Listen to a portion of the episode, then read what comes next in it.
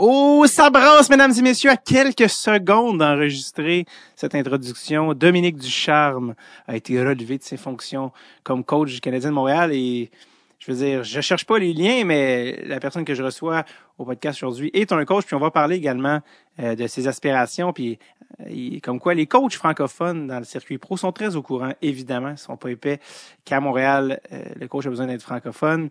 Et je dis pas qu'Éric, évidemment, va pas monter tout de suite remplacer Dominique Duchamp dans la Ligue nationale, mais que potentiellement, éventuellement, qui sait, il va peut-être se frayer un chemin jusqu'au grand club. Bref, je suis encore sous l'émotion, là, je viens d'apprendre, ça, littéralement, il y a quelques instants, euh, que Dominique Ducharme, au moment d'enregistrer ses lignes, je répète, a été renvoyé. Et euh, d'ailleurs, ce qui amène à la date d'enregistrement de l'épisode. L'épisode est assez récent. Souvent, ça, ça peut faire quelques mois. C'est arrivé des fois que c'était des épisodes qu'on avait enregistrés, euh, enregistrés il y a un an. Mais l'épisode a été enregistré le 8 février 2022. Et on est présentement le 9 février 2022 au moment d'enregistrer parce que oui, les épisodes sont d'avance sur Patreon. Vous ne saviez pas? Si vous êtes le, dans le commun des mortels, les épisodes sont deux semaines d'avance sur le Patreon. Il y a également des tirages à chaque mois. Il y a euh, des petits bonus qui s'en viennent, comme par exemple le, le, document de draft de Chucky Pellerino qui est sur le Patreon. Donc, bref, euh, c'est pour ça, si vous vous demandez pourquoi les intros sont enregistrés autant d'avance, c'est parce que les épisodes sont disponibles pour les férus, les membres Patreon, les meilleurs au patreon.com slash tape. Hein? Il n'est jamais trop tard pour euh, embarquer dans le club. Molson, salut les vrais! Aucun rapport. Alors, euh, on a eu, de, désolé pour Dominique Duchamp, très, très plate nouvelle pour lui. Cela dit, euh, plein de bonnes nouvelles qui sont arrivées, par exemple, hier. Et je parle, évidemment, vous, vous, les avez vues comme moi, mais les nouvelles mesures de déconfinement, et particulièrement celles qui touchent les salles de spectacle, qui, qui, qui évidemment, étaient un peu relié à mon métier, qui est un petit peu pris en otage malheureusement dans la, dans la situation actuelle. Bref, bonne nouvelle, les salles Rio, vous l'avez vu, déconfinement à 50% et euh, éventuellement à 100% Et la bonne nouvelle TVA, souvenez-vous de la bonne nouvelle TVA, c'est qu'on va être déconfiné et on va être euh, à capacité à 100% pour mon spectacle du 1er avril 2022 à la salle Fenplast et on va pouvoir, comme les deux shows que j'ai fait avant Noël, novembre et décembre, être full capacity, full pin à 100%. Ça a été un blast et là j'ai encore du nouveau matériel euh, sur lequel je travaille que j'ai rajouté. Donc euh, des nouvelles tunes, nouvelles jokes, nouveaux malaises à la salle Fenplast le 1er avril 2022 davidbocage.com pour qu'on s'y voit en personne. Donc, euh, bonne nouvelle, on se croise les doigts pour que tout se passe bien et que ça soit encore le cas. Rendu là? Hein? Pas le fun? Avez-vous recommencé vos ligues de garage? Non, mais c'est pas plate. Euh, donc, euh, on vient à l'épisode d'aujourd'hui. Éric Bélanger, que je n'avais jamais eu la chance de rencontrer. super sympathique, vous allez le voir.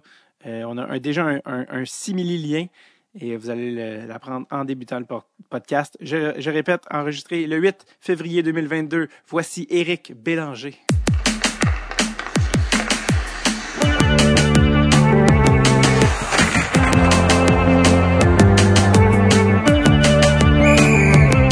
Dread sur le tape avec David Bocage.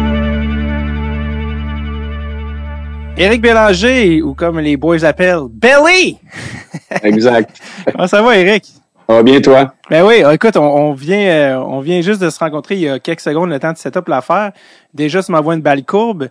Euh, Peux-tu, parce que moi, comme les certains savent, je suis humoriste, euh, t'as de l'humoriste dans la famille que tu viens de m'apprendre? Ben oui, Pierre-Luc Pomerleau est mon cousin, euh, sa mère est ma marraine, la sœur de ma mère, donc euh, c'est sûr qu'on a, on, a eu une enfance où on s'est côtoyé beaucoup. Il habitait euh, sur le, même Magog, donc euh, on allait là souvent dans nos journées de congé euh, sur le bord du lac se baigner. Donc on se voit pas assez souvent. Tout le monde a le vie, ça va vite, mais c'est des gens là qu'on a été très très proches. Puis on, on, aimerait ça les voir plus souvent, mais je suis fier de, de ce qu'ils sont devenus toute la famille. Puis Pierre-Luc ben fait son bout de chemin à, comme humoriste, puis euh, j'aime vraiment ça. Je suis allé le voir euh, en, show, puis il est très, très bon. Il fait des bonnes imitations. puis euh, honnêtement, j'aime j'aime où ce qu'il est rendu. J'aime voir ce qu'il fait sur Internet, puis je suis bien content pour lui. Il est-tu allé est déjà allé te voir jouer, Pierre-Luc? Non, ça n'a jamais donné, parce que tu sais, j'ai joué une bonne partie de ma carrière dans l'Ouest, puis lui, je pense qu'il commençait dans ce temps-là où il étudiait à l'école de l'humour et tout, mais j'ai pas joué si si souvent que ça contre le Canadien. Euh, donc, non, il n'a jamais réussi à venir à un de mes matchs, mais je suis pas mal sûr qu'il a déjà vu. J'ai été quelques, quelques séquences euh, ici et là dans, dans ma carrière, je suis sûr. À l'époque, les Canadiens, euh, à l'époque où les équipes de l'Est et de l'Ouest s'affrontaient pas à chaque année. Ce qui est quand même non, c'est ça. Des fois, on, venait à Montréal seulement une fois deux ans. Hey, c'est bizarre. Euh, puis à un moment donné, ben, il fallait que je mette une limite ces billets parce que je faisais je faisais pas des millions à cette époque-là. Fait que ça pouvait pas me coûter 20, 25 000 de billets de, pour le monde. Donc, je, je réservais ça à la famille vraiment proche. ouais, c'était les gars québécois, chaque fois qu'ils viennent à Montréal, euh, ils racontent comme ça leur coûte un bras juste réserver une loge pour toute la famille. Exact. Euh, c'est des matchs que le match à Montréal il est moins payant. Là. Tu, euh, tu passes faut, tu mettre faut tu mettre de l'argent sur le tableau, faut que tu payes les billets, faut que tu payes le souper avec ton monde la veille euh, ou le, au bar si tu restes couché? Fait que non, tu joues gratuitement pas mal les games à Montréal. c'est drôle que tu parles de, de famille parce que c'est la première fois que je te rencontre toi. Mais je me suis rappelé avant qu'on fasse le podcast qu'en fait, j'ai rencontré ton frère. OK. Euh, Luc, si je ne m'abuse, qui, contrairement à toi, n'est pas euh, attaquant, mais bien gardien de but et surtout professeur de maths, si je me souviens bien, c'est ça? Euh, ben, mon frère, il, étudie en géographie histoire, il est prof d'édu puis anglais. Ah, OK, bon. Donc, je me souviens était à Nicolet, donc je suis rendu à côté de lui à Trois-Rivières. Euh, mon grand frère Luc a quand même eu une carrière junior majeure euh, comme gardien, euh, deux années professionnelles. On a un petit frère qui s'appelle Simon, lui aussi, probablement le plus talentueux de la famille, mais peut-être que ça y a tenté moins de faire les sacrifices mm-hmm. qu'il avait dû, qu'il aurait dû faire pour percer. Mais il réussit très bien dans la vie aussi. Mais oui, Luc, mon premier but dans le junior majeur, à l'âge de 16 ans, c'était contre lui. Mais non! À, Sherbrooke, toujours pour les Faucons. Euh, moi, on vient de Sherbrooke, puis euh, c'était la deuxième ou la troisième de l'année. Ça a été mon premier but dans, dans les Juniors majeure du Québec contre mon frère. C'est une histoire qui est restée euh, pas mal en haut de la liste, je te dirais. Tes parents étaient-ils au match? Oui, puis ils étaient restés dans le milieu, puis ils savaient pas trop pour qui prendre, mais c'est toujours plus difficile pour des parents, un gardien de but. je crois que le gardien de but, c'est toujours lui qui est, qui est le dernier à faire les arrêts. Fait que les erreurs sont plus amplifiées quand c'est un gardien, mais ça a été, euh, c'était pas drôle sur le coup pour lui, mais il s'est fait taquiner euh, toute sa vie. Euh, on en entend encore parler souvent. Est-ce qu'avant la game, tu t'es dit, c'est sûr, je score, mon, c'est sûr, je score contre lui? Tu connaissais toutes ses faiblesses? Tu le connaissais trop bien? Ben, pas tant, parce que quand on jouait dans la rue, c'était tout le temps moi dans le net. Lui, il voulait pas être gardien de but parce qu'il trouvait ça plate. Il, il voulait jouer à l'avant. Fait que moi, j'aimais ça être le gardien de but. Mais le pire, c'est que ça a été un lancer.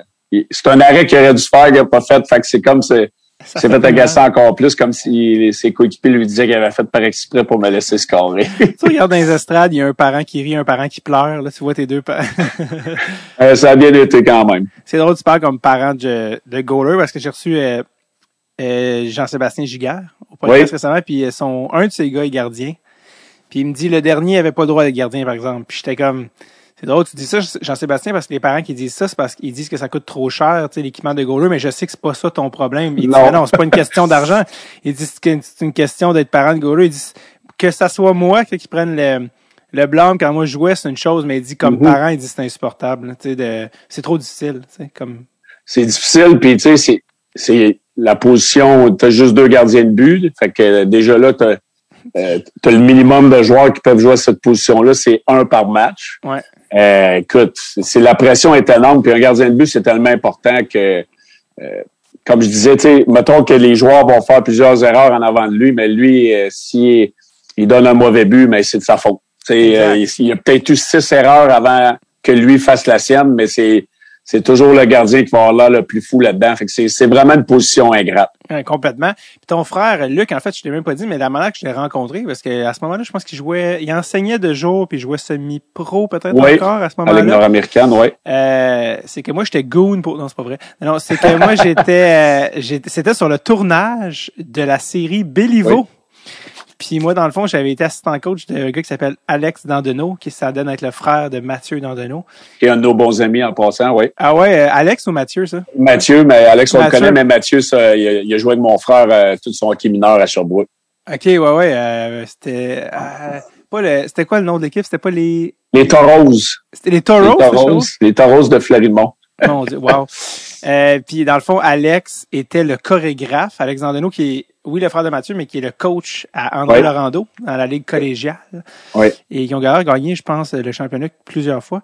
Et puis Mhm. Alex a été le, bon, on, pourrait, on pourrait dire le chorégraphe de hockey. Donc, il devait recréer les scènes Mhm. euh, de, de, de telle finale de la Coupe Stanley. Puis, là, là. puis moi, il m'avait appelé, il m'a dit, t'as encore les cheveux longs. On a besoin de quelqu'un avec les cheveux longs. Parce que, tu sais, j'étais de loin le moins bon joueur. Là, tu sais, c'était tous des gars qui avaient joué, euh, qui jouaient encore semi-pro, qui avaient joué pro. Tu sais, ça avait pas de sens. Puis j'étais allé, puis euh, tu sais, euh, pour ceux qui ont fait n'importe quel tournage, tu tournes à peu près le un millième du temps. Tu sais, c'est de l'attente, puis tu tournes un, un 15 secondes à droite, à gauche, puis euh, ton frère, on avait jasé, tout ça. Puis je pense que t'étais peut-être encore en train de jouer à ce moment-là. Ça fait quand même un certain temps. Puis euh, ouais, Luc. Puis je me souviens que j'avais fait ah, puis je, hey, j'avais-tu déjà le podcast à ce moment-là? Ça fait déjà longtemps. Puis euh, bref, puis donné, il dit ah ben oui, mon frère tout ça. Puis finalement, euh, j'avais peut-être même le numéro de ton frère dans mon cellulaire. Là, j'ai plein de flashbacks qui me reviennent. Là. Mais euh, ben tout ça pour dire super sympathique. Puis ouais, je me souviens, tu sais, c'était comme c'était particulier de parler à un gars qui, me- qui me raconte qu'il est prof de jour puis qui joue semi-pro. euh, La fin de semaine, La ouais. fin de semaine, mais que jouer semi-pro, c'est presque plus payant que d'être prof. Ce qui est un peu terrible, que tu sais, on a pas Ouais. parlé que les profs sont sous-payés, mais tu fais si bas, je peux pas croire que ta, ton hobby, c'est euh, c'est une source de revenus. Tu sais, mais oh, ben, bref, je trouve ça super intéressant. Mais euh, on avait écouté, fallait qu'on joue avec des bâtons en bois, Ouais. pas de curve.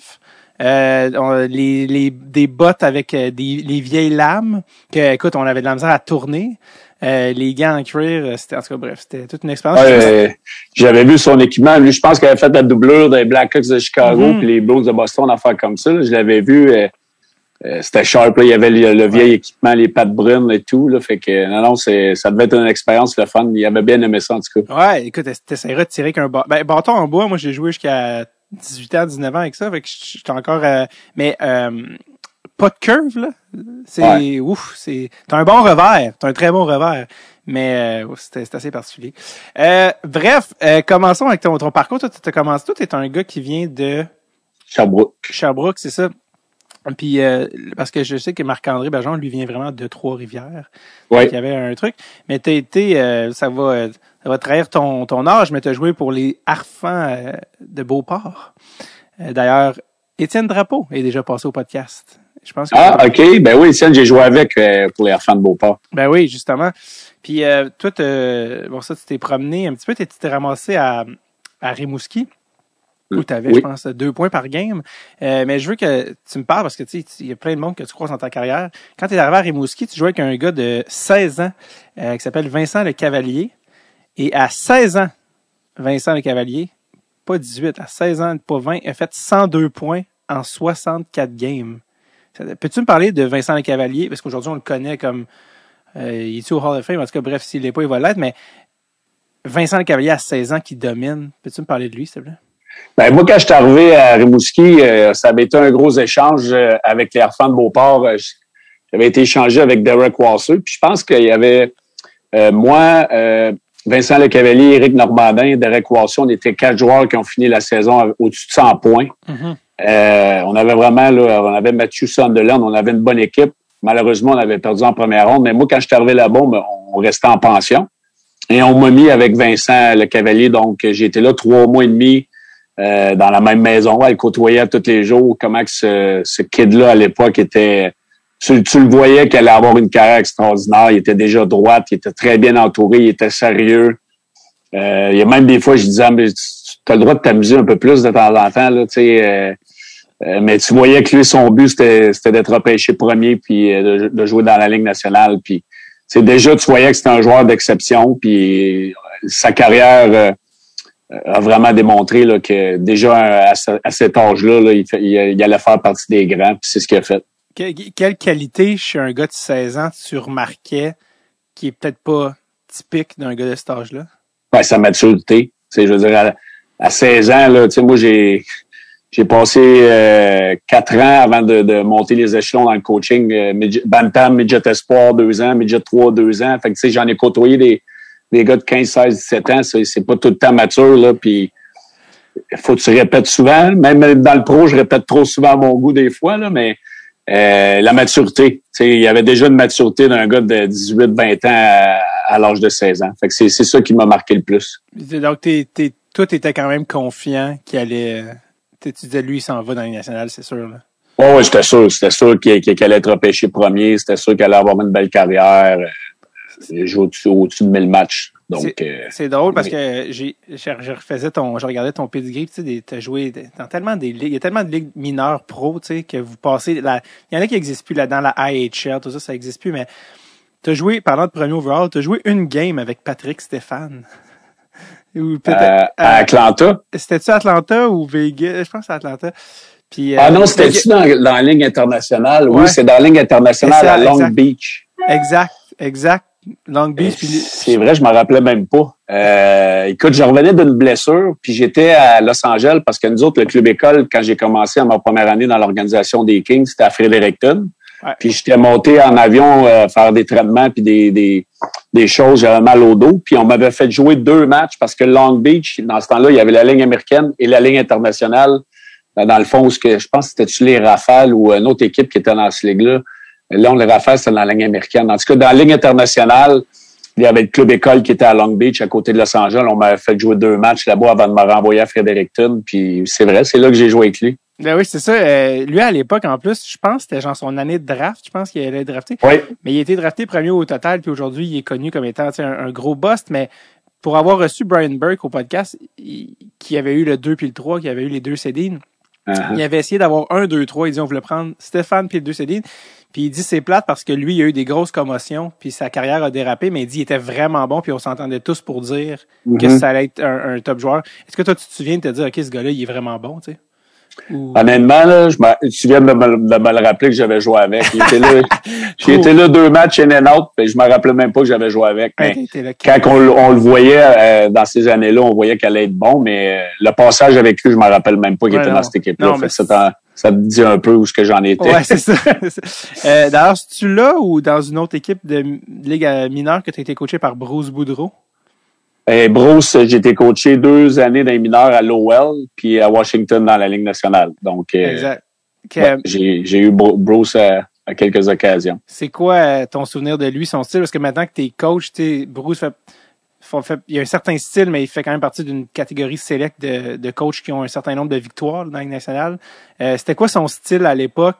Y a-t-il une différence entre quand tu l'as eu à Lowell versus à Washington? Puis toi, par rapport à toi, ton style de coach? Non. Bruce, euh, Bruce, ça n'a pas été mon préféré. La, seule, affaire que je garde de souvenir de Bruce, c'est moutarde, ketchup, euh, relish, euh, sa chemise, la, la, cravate dans dessous du zipper. De, il zippait ses pantalons, mais la cravate sortait des fois. La chemise à moitié, la grosse bédaine, la bouche sale. la seule affaire que je retiens le plus de Bruce Boudreau, c'est fais sûr que tu te regardes dans le miroir 100 fois avant d'aller dans le meeting parce que nous autres, là, on riait tellement de ça. Puis, tu sais, tu voyais, il était tout le temps sale. Puis là, t'es pas capable de focuser sur ce qu'il va dire parce que mm-hmm. la seule affaire que t'es capable de voir, c'est sa cravate tout croche, puis sa chemise est, sale, puis c'est, son bas de pantalon est dans, ses souliers. Mais il était, il était encore dans la Ligue nationale. Eh oui, puis tu crois. Euh, il, côté hockey, y avait-tu. C'était quoi le côté, son côté, son approche côté hockey? C'était quand même un coach qui était bon avec ses joueurs. Euh, c'est pas le plus grand technicien au monde. Les X et les O, c'est pas lui qui était le meilleur. Mais euh, était capable de nous motiver puis il était proche des gars. C'est ça sa plus grande qualité. il était quand même humainement proche des gars. Mm-hmm. Il est arrivé à Vancouver puis euh, ils ont une streak de neuf victoires. Puis j'étais comme mon Dieu, mais qu'est-ce qu'il fait ce gars? On dirait que, comme je te dis, moi aussi, j'ai, il avait fait le documentaire 24-7, puis c'est lui à 10 h du matin qui, cherche pour acheter la crème glacée au centre d'achat. T'es comme, si pas, il est 10 h du matin, il cherche la Gendaz, tu.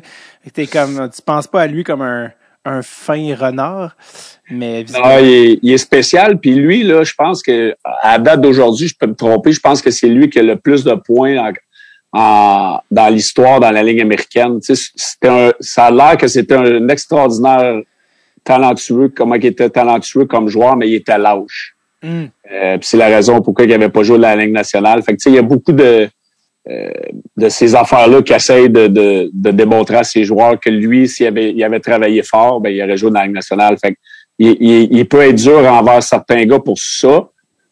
Sauf que moi, de, ce que j'ai vécu à Washington, il n'était pas assez tough avec les jeunes, les, les Simmons, les Ovechkin, les Backstrom, les Green. Moi, j'ai trouvé qu'il n'avait pas été assez tough avec ces gars-là, puis c'est la raison pour qu'on n'a pas gagné. Mm-hmm. On va revenir plus tard, justement, on va parler de la, la, la série. Toi, étais là, la série contre Montréal. On, on va y revenir. Mais juste pour continuer chronologiquement, c'est ça, parce que pour ceux qui savent pas, tu as parlé de Long Beach, tout ça. Tu as été repêché par LA. Oui. Euh, quatrième ronde, si je me trompe pas, c'est ça? Exact. 96e, oui. Quand tu es repêché par Los Angeles, comme on dit au Québec, euh, tu arrives là, tu sais, tu es, quand même jeune. C'est comment être repêché par LA? C'est pas un marché typique de le Gretzky est plus là.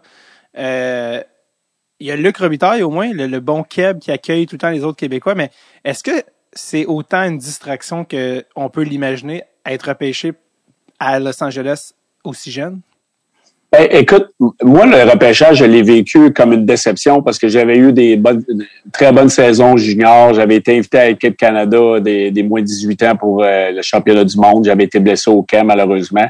Fait sais, j'avais eu beaucoup d'entrevues. J'étais classé, je pense que j'étais classé 26e overall. Puis là, je voyais des, des gars sortir, puis des gars sortir. Puis là, j'étais là, Simonac, j'ai des j'ai des bien meilleurs, j'ai eu une bien meilleure saison statistiquement parlant. Là, j'étais pas gros. Fait que là, je me disais, dans ce temps-là, la grosseur était encore importante. Fait que, à un moment donné, là, t'es assis, bon, ben, je vais, je vais retourner à l'école. Je, je, je, à un moment donné, tu te remets à, à douter de, de, où ce que tu vas sortir. Puis, dès que mon nom est sorti à Los Angeles, c'était pas une équipe que j'avais rencontrée. C'était pas une équipe que je croyais sortir, mais écoute, c'était une équipe que je voyais que je pouvais faire une place euh, éventuellement là-bas, une équipe qui était un petit peu en semi-reconstruction. Euh, Gretzky est encore là, mais il est parti euh, l'année l'année que j'ai été repêché, il venait de partir. Euh, Luc Robitaille, Rob Blake était là. On avait, il y avait beaucoup de Québécois. Larry Robinson était le coach. Euh, quand je suis arrivé là-bas à l'âge de 18 ans, je parlais pas bien ben anglais. Je peux te dire, je m'ennuyais de ma mère. Quand je suis arrivé à l'EAX pour aller à l'hôtel, j'étais tout seul. C'est, tu deviens autonome assez rapidement. Ah ouais. Euh, ben c'est ça justement quand quand t'es tombé quatrième ronde, as-tu une réponse finalement à savoir pourquoi t'es tombé euh, aussi euh? Ben non, pas vraiment. Tu sais, je pense que c'est vraiment ma, ma grandeur parce que j'ai été repêché, je pesais 159 livres. Là. Hum, à 5 et 10, 5 et 11, 159 livres. Là, c'est pas très très gros pour jouer dans la Ligue nationale. Fait que je pense que ce côté-là fait peur à plusieurs équipes. Mais le temps a, arrangé les choses, puis de ce repêchage-là, quand tu regardes toutes les statistiques de ce repêchage-là, mais je suis dans les top 10, top 12, top 15 dans toutes les catégories. Donc, ça veut dire que j'ai prouvé à tout le monde qui s'était trompé puis que j'aurais dû être repêché en première ronde. Mais oui. Tu, tu, te pointes à LA, heureusement, comme tu dis, il y a, il y a, des, il y a des gens qui parlent français. Lucky Luke, euh, qui est comme le, le gars qui a toujours un, un, sourire collé au visage, tout ça. Parle-moi un petit peu de Luc Robitaille, comment il, t'accueille en tant que jeune Québécois. Lui-même est arrivé euh, est arrivé là en, jeune Québécois qui parlait pas tant anglais euh, pas longtemps avant, ben, plusieurs années avant, mais quand même, comment ça comment ça se passe quand tu arrives avec Luc Robitaille? c'est sûr que quand je suis arrivé à ma première année, euh, le camp d'entraînement était très, très vite. Luc Robitaille était là. Je pense que Stéphane Bizot euh, Yann Laperrière avait beaucoup de Québécois. J'ai été là une semaine à peu près. J'ai été redescendu junior. Mon deuxième camp d'entraînement, on m'avait mis sur un trio avec deux vétérans. Il y avait Ross Cortnell. Euh, on, sait, on se rappelle de lui là, à Montréal, comment il était rapide. Donc, euh, on m'avait mis avec deux vétérans. Euh, donc, je voyais que j'avais une chance de faire l'équipe parce que j'avais connu une bonne première saison dans la Ligue américaine. On a joué des matchs inter-équipe. Luc était là, puis il m'avait accueilli, puis Yann Laperrière. Puis, euh, j'ai commencé les deux premiers matchs avec un but de passe, puis deuxième jour, je me casse le nez. Troisième jour, dans le match inter-équipe, je me casse la main. Euh, mon camp d'entraînement était fini. Fait que là, mes chances de faire l'équipe venaient de tomber à l'eau. J'étais, j'avais pris très, très durement. J'étais retourné dans les mineurs. Dans ce temps-là, on était à Springfield. Puis j'ai joué seulement 33 matchs cette année-là. J'ai eu euh, le, pété des, des dents. Je me suis pété la main euh, au camp d'entraînement. Je suis revenu. J'ai eu des problèmes de dos. Ça a été une année de misère à la fin de la saison, j'ai eu une thrombophlébite, euh, un caillot dans, la veine qui mène au cœur. Fait là, à un moment donné, je me suis demandé à peu près 200 fois dans cette année-là. Je voulais tout lâcher parce que j'étais tanné. Je voulais seulement être, en santé. L'année d'après, j'allais au camp d'entraînement, j'ai été rétrogradé à nouveau. Puis finalement, quand j'ai réussi à m'implanter, c'est vraiment là que euh, ma, première année dans la nationale où ce que Luc Robitaille, Yann Laperrière, Yann Laperrière surtout m'a pris sous son aile. J'ai resté chez lui le premier mois et demi. Euh, puis on était tout le temps ensemble. Il y avait Philippe Boucher, Stéphane Fizek, euh, on avait vraiment un, bon groupe de leaders, puis les gars m'ont aidé, puis Yann Lapierre, c'est probablement la personne qui m'a aidé le plus à, cette époque-là. Tu sais, c'est sûr que Luc restait euh, plus dans le coin de Santa Monica, le Beverly Hills. Il était pas où ce que la majorité des joueurs restaient, fait qu'on se voyait moins à l'extérieur, mais ça route, on était tout le temps ensemble. Étais-tu dans la partie plus showbiz, Luc? on l'appelait euh, la partie du fraîchier, là, mais euh, euh, oui, un petit peu plus euh, dans la crowd, comme on peut dire. Mais vous aviez pas exactement le même salaire non plus, je pense. Non, pas mal, pas pantoute. Parce que lui, lui pouvait se payer. C'est sûr que c'est sûr que, que ma, ma, première paie dans la Ligue nationale, tu, tu la regardes, tu fais Hey, tabarouette, c'est de l'argent. Puis là, j'ai vu celle à, à Zygmunt Palfi puis Rob Blake euh, à 10-12 millions dans ce temps-là qu'ils faisaient. Euh, c'était, c'était, de l'argent. Là. Quand tu fais 300, 300-400 000 par deux semaines, là, moi, je faisais même pas ça de salaire dans l'année. ouais, c'est ça. tu penses à tes parents qui ont eu des salaires, tu sais, qui ont même pas rapport dans ces stratosphères-là, puis tu dis, eh, s'ils voyaient ça, ils tomberaient en bas de leur chaise. Ouais, c'est un autre, c'était sur une autre planète. Y a-tu des trucs, justement, tu parles de, tu sais, Luc qui est à LA, y a-tu des, tu sais, parce que c'est, c'est la capitale du showbiz, tu sais, il y a des vedettes euh, au game, des fois, j'imagine qu'ils ils se pointent dans le vestiaire après. Pourquoi Tom Hanks est là? C'est quoi le rapport? Tu sais, y a-tu des gens que tu as rencontrés, que tu t'es ramassé à être à des parties, que tu t'es dit, comment c'est ça que je suis ici, tu voir? Ben, on a tellement rencontré, là, tu sais, était à beaucoup de nos matchs. Euh, ah, il y en a tellement. On avait comme un salon de, des femmes puis des, euh, des gens qui nous attendaient après les matchs, puis ils passaient tout le Tom Hanks, euh, name it, je, je, pourrais t'en nommer, ils venaient dans la chambre, ils donnaient la main, comme c'est des gens normaux comme tout le monde, mais c'est impressionnant. Là. Moi, j'étais encore jeune, à 21, 22 ans, euh, de rencontrer ces, ces personnages-là, c'est resté gravé, mais comme je te dis, j'en ai tellement rencontré qu'à un moment donné, tu te rappelles plus qui t'a rencontré, puis c'est juste une normalité pour nous autres. Ouais, ouais. Il y, en a-tu que c'était comme des gens que, tu sais, parce que des fois t'en connais, oui, il est connu, il y en a-tu qui disent ah, ça, moi j'étais vraiment un fan de cette personne-là, fait que je m'en souviens vraiment quand j'ai rencontré cette personne-là ou que tu as eu la chance de parler plus? Ben, tu sais, c'est, mettons Tiger Woods, il restait à Manhattan Beach où la majorité des joueurs restaient. Euh, on, on, le voyait souvent. Puis, lui, c'était un idole. Là, moi, je tripais tout bien. À un moment donné, la première fois que je l'avais vu dans une file, je m'en allais manger mon poulet. Puis, il était juste en avant de moi dans la file. Puis, j'étais comme trop chicken pour y parler. Puis, je l'ai regretté par après, mais j'ai eu l'occasion de le rencontrer. Mais sur le coup, là, je me suis dit, je je le dérangerai pas. Il se fait déranger à toi cinq minutes. je voulais pas faire ma groupie, mais dans le fond, j'en ai, j'en étais un. Là. Donc, euh, mais oui, lui, ça a été une belle rencontre. Euh, Jack Nicklaus que j'ai rencontré, une personne euh, vraiment gentille qui prend le temps de, de jaser. Euh, euh, des joueurs de baseball, on allait aux Dodgers, les joueurs des Dodgers venaient. C'était sans arrêt là. C'est des belles rencontres. Ah oui, il devait avoir des, comme on dit en anglais, des perks, les avantages d'être un, un, joueur des Kings quand tu es à LA. Euh...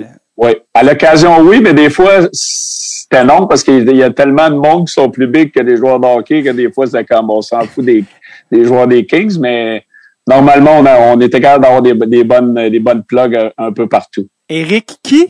Bill, non, ça m'a Ouais, c'est ça. exact. Tu connais pas, toi. T'es-tu, euh, tu es dans quel film? Non, je suis un joueur de hockey. Hockey, c'est ça. T'es déjà que c'est pas le sport euh, américain euh, numéro un. Exact. Sais-tu ramasser à aller voir des, des shows ou euh, des, euh, des ouais, des trucs comme ça qui. Ouais, les, les concerts, dans le temps, Creed était un de mes bands préférés. Il avait, il avait su, il avait lu dans le magazine que j'étais, c'était mon band préféré. Il m'avait donné des passes VIP. Mais non. Euh, ouais, ouais je, les ai rencontrés. J'étais allé voir un show à Vegas. Ouais, ouais, c'est. C'était quoi déjà leur tune? Je sais que, il me semble que le chanteur c'était très. Ouais, c'est, là, je suis pas capable de, de, mais c'était, à l'époque, c'était mon groupe préféré. Puis, euh, euh, j'avais j'avais été capable de les rencontrer. Ça a été une belle, euh, belle découverte aussi. Étiez-vous invité pas mal dans les dans les parties euh, showbiz de LA ou c'était juste Luc? non, ben, Luc, c'est sûr qu'il y avait plus de, de, passe-passe lui aussi, mais euh, tu sais, les les gens pensent que parce qu'on était à Los Angeles, qu'on était sur un bar, qu'on était sur mm mais nous, on restait à côté de la de pratique qui était à El Segundo, pas loin de l'aéroport on habitait à Manhattan Beach puis à Hermosa Beach. Euh, c'était plus une vibe de près de la, beach. Fait que je te dirais qu'on n'allait pas si souvent que ça euh, à Beverly Hills ou euh, Santa Monica. on allait à Venice, Santa Monica de temps en temps, sur Rodeo Drive assez souvent pour le magasinage, mais il y a tellement de trafic, puis on a tellement de cédule hectique dans l'année que on sortait pas tant que ça, honnêtement. On restait vraiment dans, dans le même coin. Puis, tu sais, moi, je le regrette dans, mes, sept, mes six, sept années que j'étais là-bas, je suis jamais allé à, à, à Malibu. Tu sais, je suis même pas allé me promener à Malibu parce qu'on n'avait jamais le temps, j'ai pas pris le temps. Fait que, mais c'est pas c'est pas ce que les gens pensent. On n'est pas sago, on n'était pas sago tant que ça. Surtout parce que tu sais, en plus, t'étais un très jeune homme. Là, fait que t'imagines exact. qu'un un, jeune qui fait de l'argent qui habite à LA, tu dis, ça se passe. Faut que tu restes discipliné.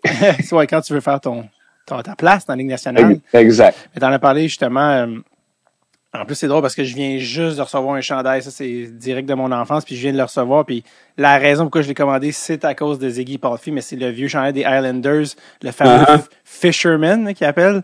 Oui. Puis euh, après ça, il avait été échangé euh, à LA. Euh, mais parle-moi justement d'un gars comme Ziggy Palfy, euh, qui était euh, qui était un, un, un joueur des années 90 euh, étoile. là.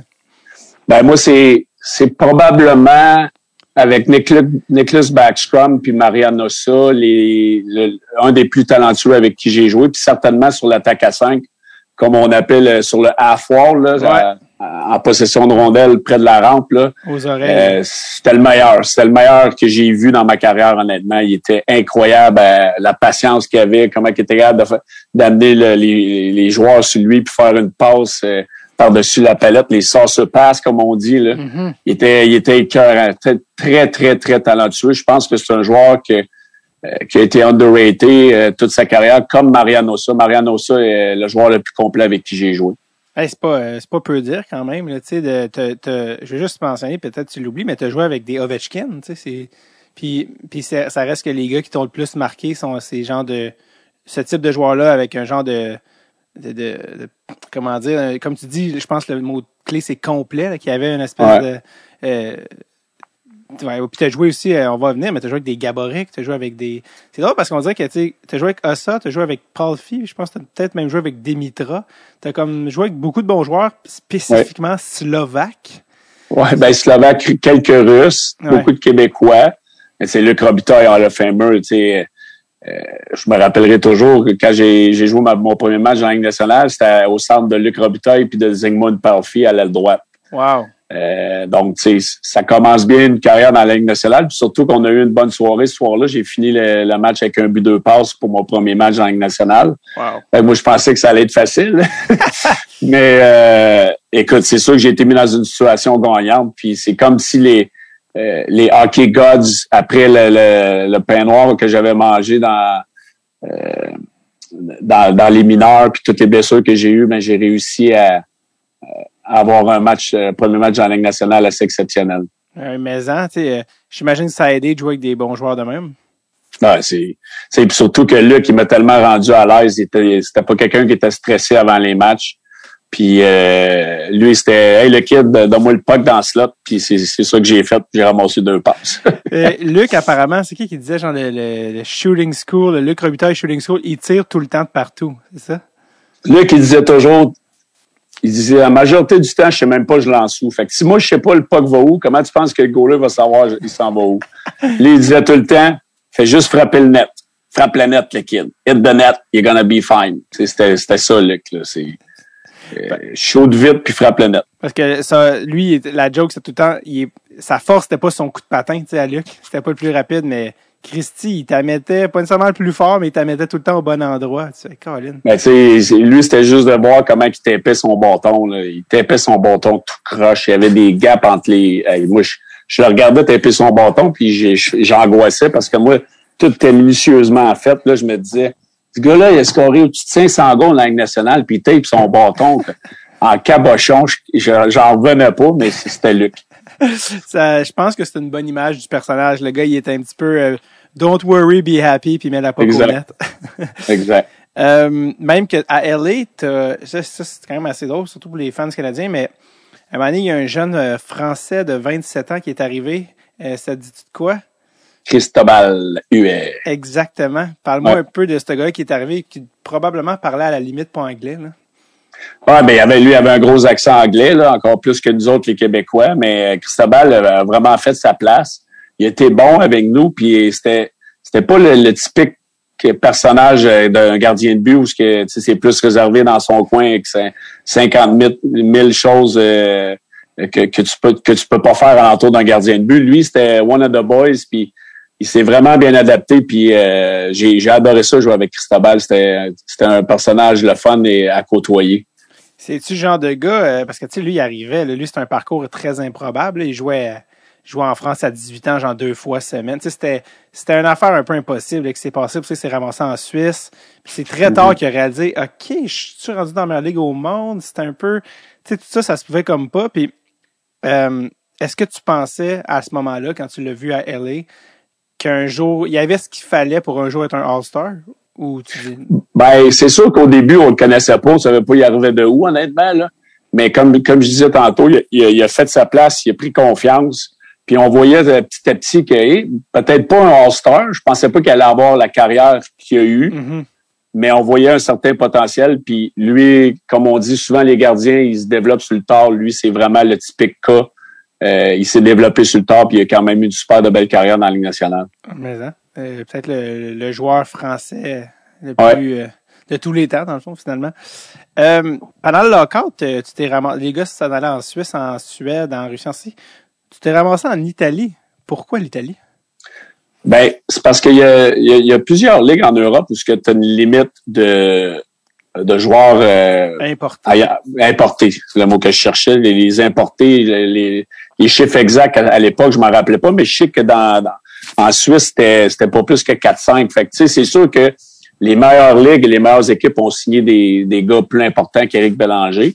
Fait que je me suis ramassé à un moment donné que j'avais, je pense j'avais 23 24 ans à l'époque.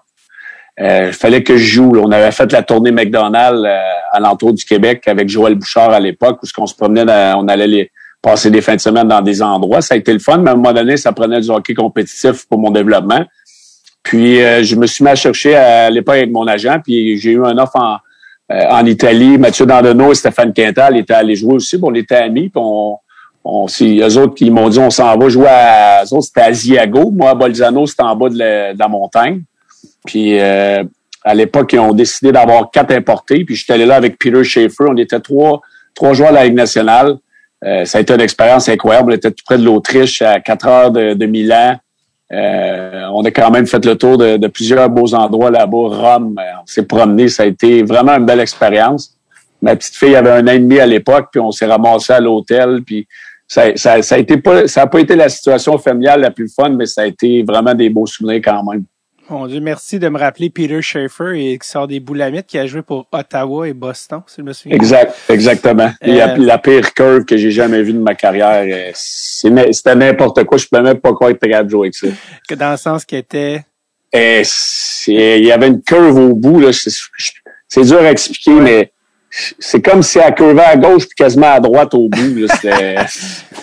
N'importe quoi. C'était incroyable. Fallait qu'il y avait du talent, lui. Il y avait vraiment du talent. Puis avec le, le bâton qu'il jouait, il a, a, encore eu plus mon respect quand j'ai vu ça.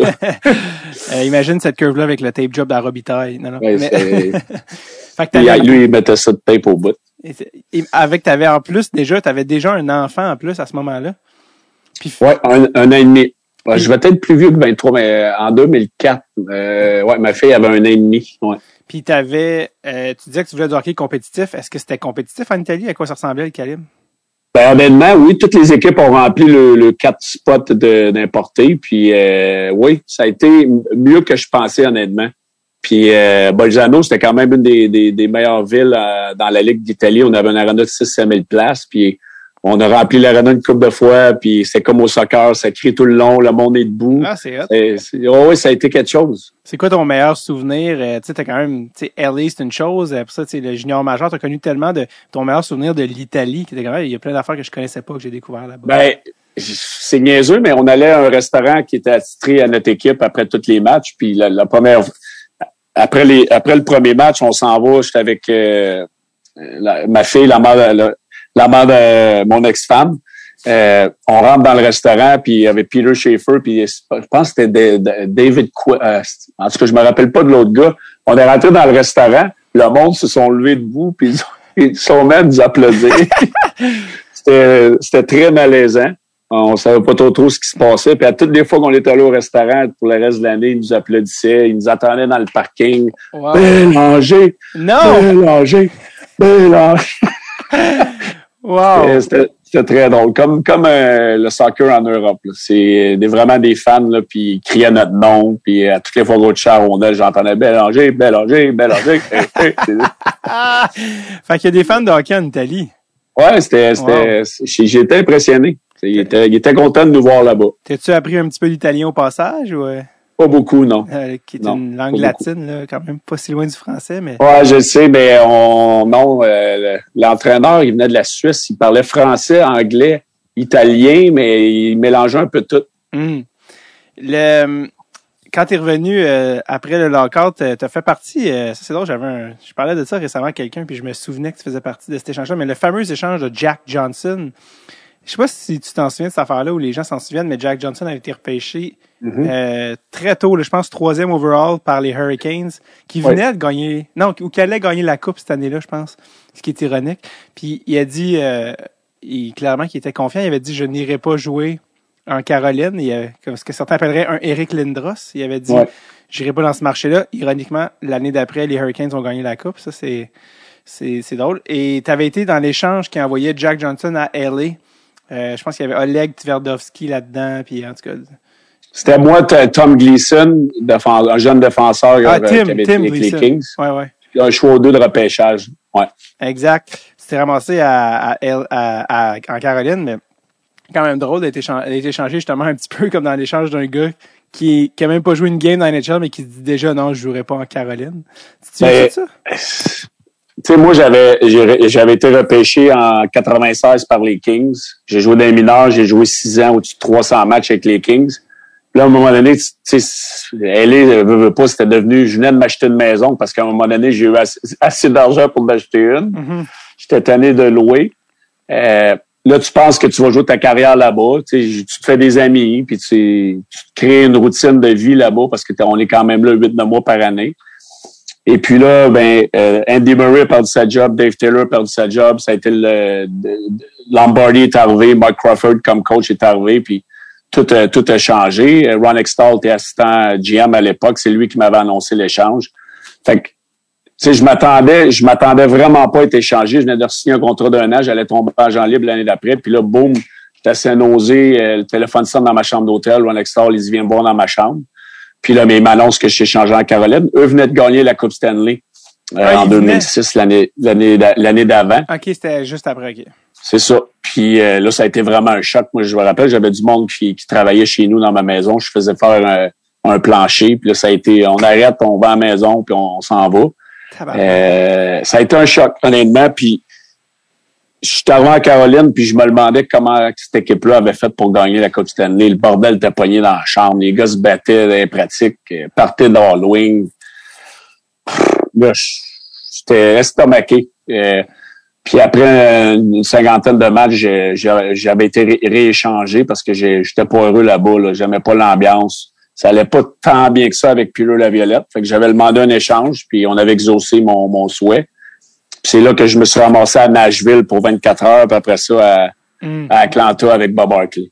Mais comment une équipe, euh, la différence entre l'équipe qui avait gagné la Coupe en 2006 puis celle la saison suivante, est-ce qu'elle avait changé ou c'était... Non. Non, c'est ça qui est le pire. C'était, c'était pratiquement tout le même noyau de joueurs. Les Brins d'Amour, les Whitney, les Adams, Commodore était là, euh, Ward dans le filet. C'était pratiquement la même équipe. Fait que, tu sais, moi, je m'en allais dans une équipe qui venait de gagner la Coupe. J'étais content dans un sens parce que je me disais, on va avoir une bonne équipe, j'ai peut-être la chance de la regagner.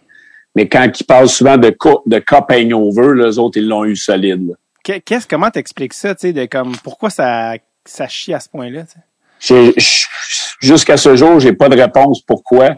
À un moment donné, il partait dans loin avec deux, deux joueurs qui se battent. Moi, j'ai jamais vu ça. Ça devait être euh, des, des histoires de femmes, là. Col- Colin, mais parce que ça, c'était, parce que je pense que quand ils ont gagné la Coupe en 2006, ils ont pas refait les séries pour genre, je sais pas combien d'années. Non. Puis Mais euh, ça a été long, là, avant qu'ils soient même compétitifs. Et cette année-là, moi, quand j'ai été échangé, j'étais allé à Nashville. Puis 24 heures plus tard, je m'en allais à Atlanta parce que c'est c'était la rivalité. Euh, Caroline Atlanta était dans la même Mhm. division à l'époque. Puis je me rappelle, euh, il restait quelques matchs avant la fin de la saison, pour on jouait en Caroline. Puis je me rappelle, on les avait battus pour que, en les battant, il y avait plus de chance de faire les séries. Puis nous, on avait terminé premier dans euh, premier de notre division euh, cette année-là. Puis euh, je me rappelle, j'avais, on jouait en Caroline, j'avais marqué un but pour les éliminer. Fait que c'était comme, j'étais content de leur mettre ça dans la face. C'est drôle parce que cette année-là, c'est la fameuse année qu'Atlanta non seulement faisait série, parce que oh my god, enfin Atlanta fait série, première division. C'est-tu l'année où vous êtes allé chercher Keith Kachuk? Oui, de Big Walt, comme on l'appelle. Big Walt. Dieu sait que Big, c'est le bon terme parce que c'était pas un gars qui aimait s'entraîner du tout. Euh, et puis euh, là, c'était comme, OK, on booste le club. Euh, ils sont allés chercher toi, Keith Ketchuk. Je pense que c'était, excuse, c'était l'année où... Euh, Pascal. Dupuis. Pascal Dupuis aussi, mais c'était l'année où il y avait eu plein de, de moves de deadline. Genre, Forsberg a joué à Nashville. c'était comme ouais. une année où des gars jouent pour des équipes que tout le monde a oublié qui ont joué là. Ouais. Et, et vous vous rendez en série avec... vous êtes en série, c'est comme je te dis, vous aviez une, une bonne équipe. Ouais. On va chercher Ketchuk, on rappelle, Marianne Ossa, Kovalchuk, la totale. Et en série, vous avez perdu en quatre matchs. Ouais. Qu'est-ce qui s'est passé? Écoute, on a craqué. Euh, tu sais, moi, honnêtement, j'adorais notre équipe. On avait de la grit, on avait du talent, on avait, comme tu dis, Kovalchuk, Osa.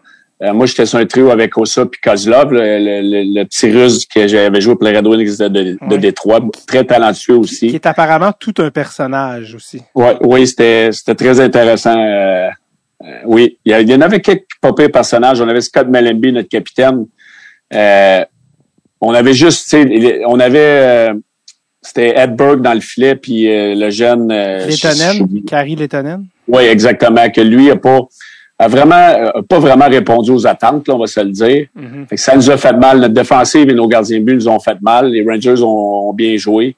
Puis on n'a pas été capable de, de, de, reprendre le, le momentum dans cette série-là, mais Écoute, moi, j'ai adoré jouer à Atlanta. Honnêtement, il y avait un buzz dans la ville quand j'étais là. J'ai adoré cette ville-là. C'est beau.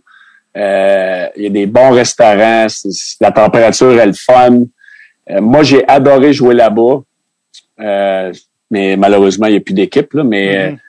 j'ai des beaux souvenirs là-bas avec Bob. Là. J'ai adoré Bob. J'ai encore une relation avec Bob Hartley. On se parle deux, trois fois par mois encore. Parle-moi de lui comme coach. Lui, parce que tu as parlé de, des coachs que tu as eu avec qui tu t'entendais pas nécessairement bien, mais Bob, tu t'entendais bien avec lui.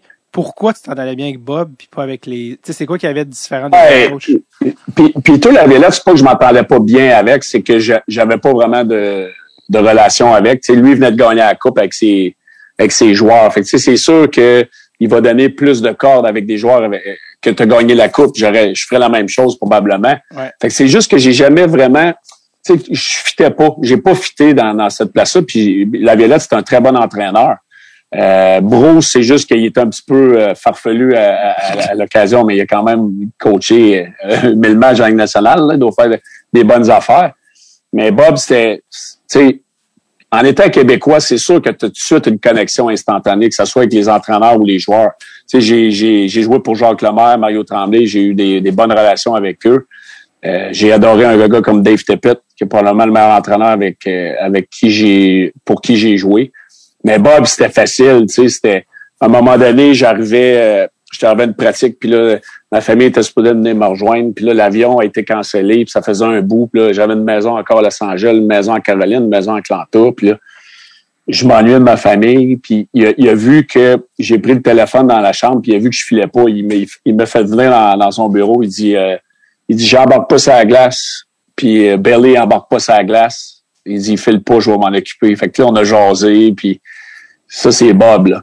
Il voyait que je filais pas, puis lui le hockey était devenu secondaire. Euh, puis il m'a vraiment, il m'a vraiment aidé. Euh, j'ai eu des, j'ai eu mes meilleurs moments offensifs dans ma carrière, euh, les 24 matchs que j'ai joué là-bas. Les, la connexion francophone est instantanée. Bob, qui est franco-ontarien, je pense, si je me trompe mm -hmm. pas, qui est un gars de Hawkesbury. Hawkesbury. tu as parlé de Dave Tippett en disant que c'est le meilleur que tu as eu. C'est une question qui m'intéressait, ça, parce que tu es devenu coach maintenant, puis tu vois mm -hmm. de l'autre bord de la clôture, d'un œil de coach. Pourquoi Dave Tippett a été le meilleur coach? Ben, tu sais, je te dirais que lui et Bob, ben, Jacques Lemaire, lui, c'est le côté euh, tactique, là, et lui, c'était écœurant, le, le, le, le read de la game. Mais tu sais, Dave, c'était vraiment un player's coach. Tu sais, c'était, C'était été probablement ma plus belle année de hockey euh, en carrière. J'ai joué en Arizona. On avait un groupe de vétérans. Dave Tippett, c'est un coach qui aimait les vétérans. On était beaucoup, beaucoup de vétérans euh, au coin, Ryan Whitney, Derek Morris. Shane euh, on avait le, Shane Doan. On, on, avait beaucoup, beaucoup de vétérans. On avait Egmont Larson qui commençait la Ligue nationale, Cal Turris qui commençait.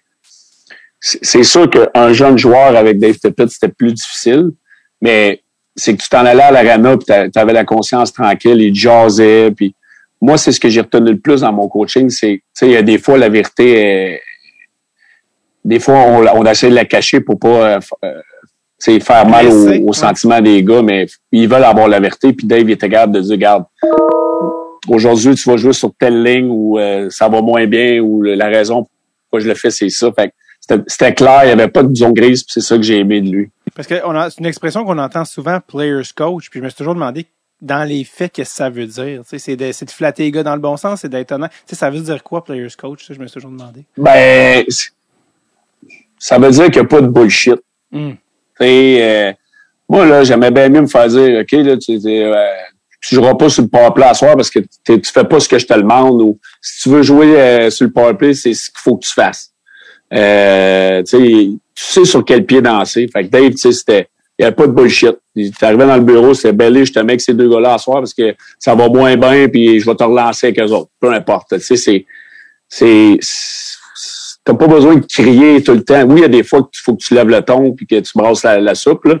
mais il y a une façon de le dire, puis euh, lui était bon à le faire. Très bon communicateur. Est-ce que tu as remarqué une différence? Et toi, tu dis, j'aime ça me faire dire l'heure juste. Tu sais, apparemment, puis là, tu le vois sûrement parce que tu coaches des gars qui sont d'une génération différente de la tienne oh, la nouvelle génération, ça se, leur crier après, ça marche moins bien. ça, ça a d'autres euh, d'autres conséquences. Est-ce que tu sentais qu'un gars comme toi qui était un vétéran de ta génération versus les jeunes qui rentraient, la manière de les pousser les boutons était pas la même, peut-être? Ah, c'est pas la même chose. Vraiment pas.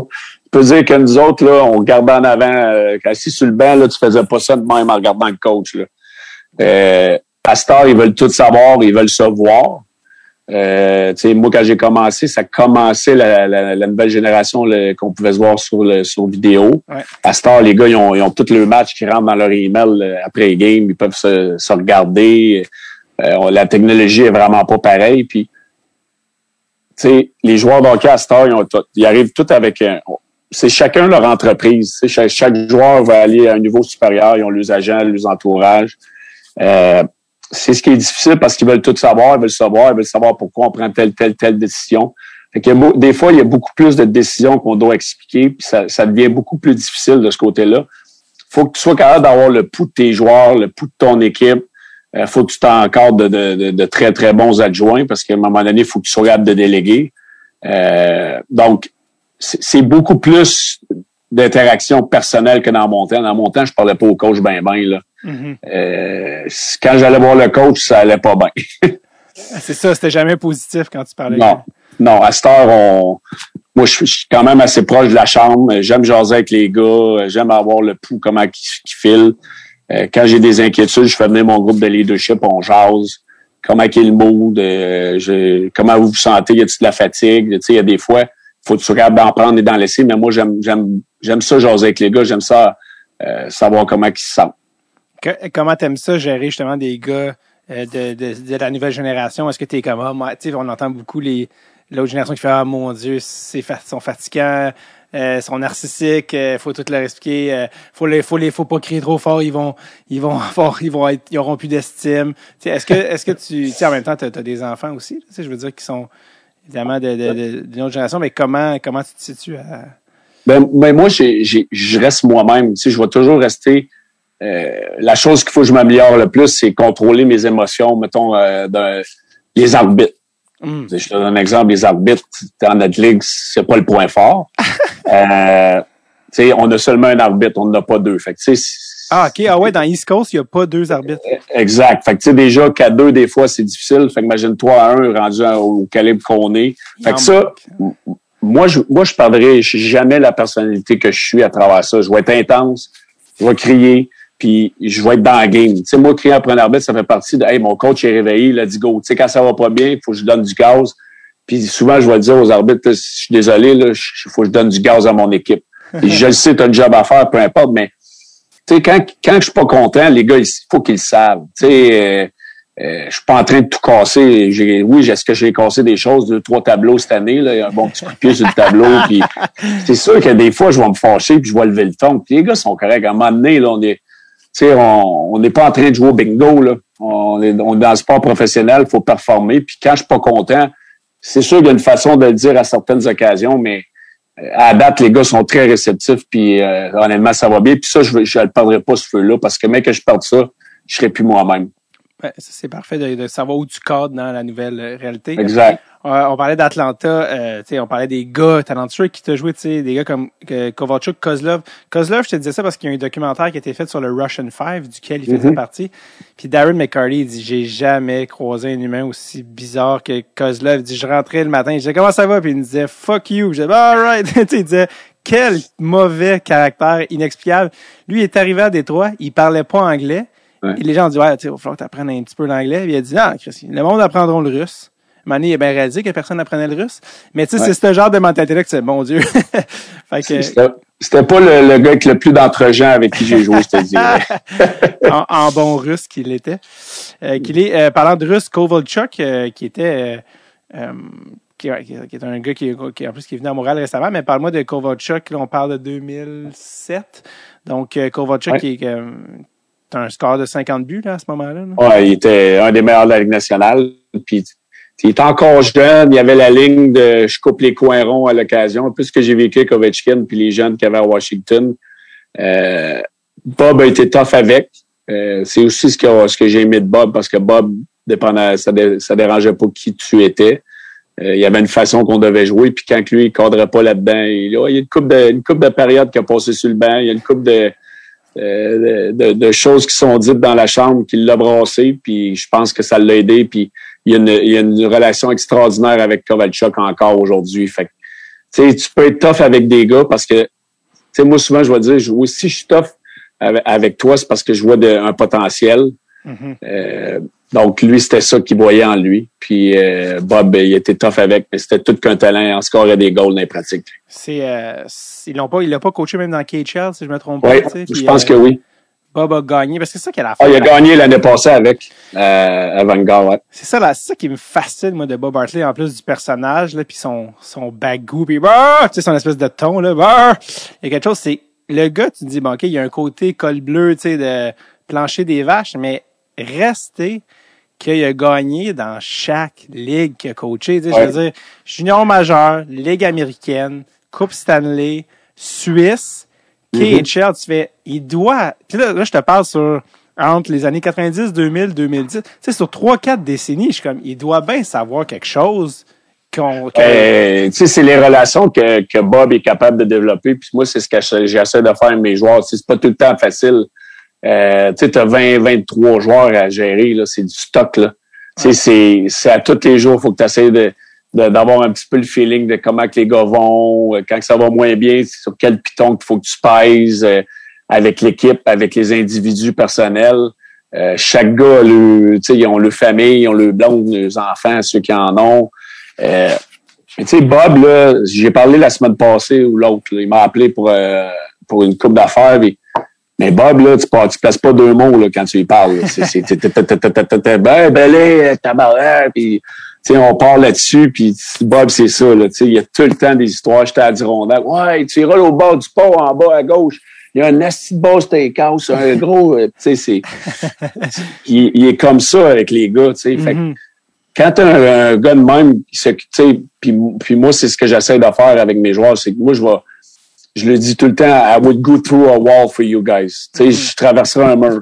Puis Bob, il était comme ça. Ouais. Euh, voulait vraiment s'occuper de ses joueurs de la bonne façon. Il était émotif, puis il avait le cœur. Euh, mais il y a des gars qui l'ont pas aimé, par exemple.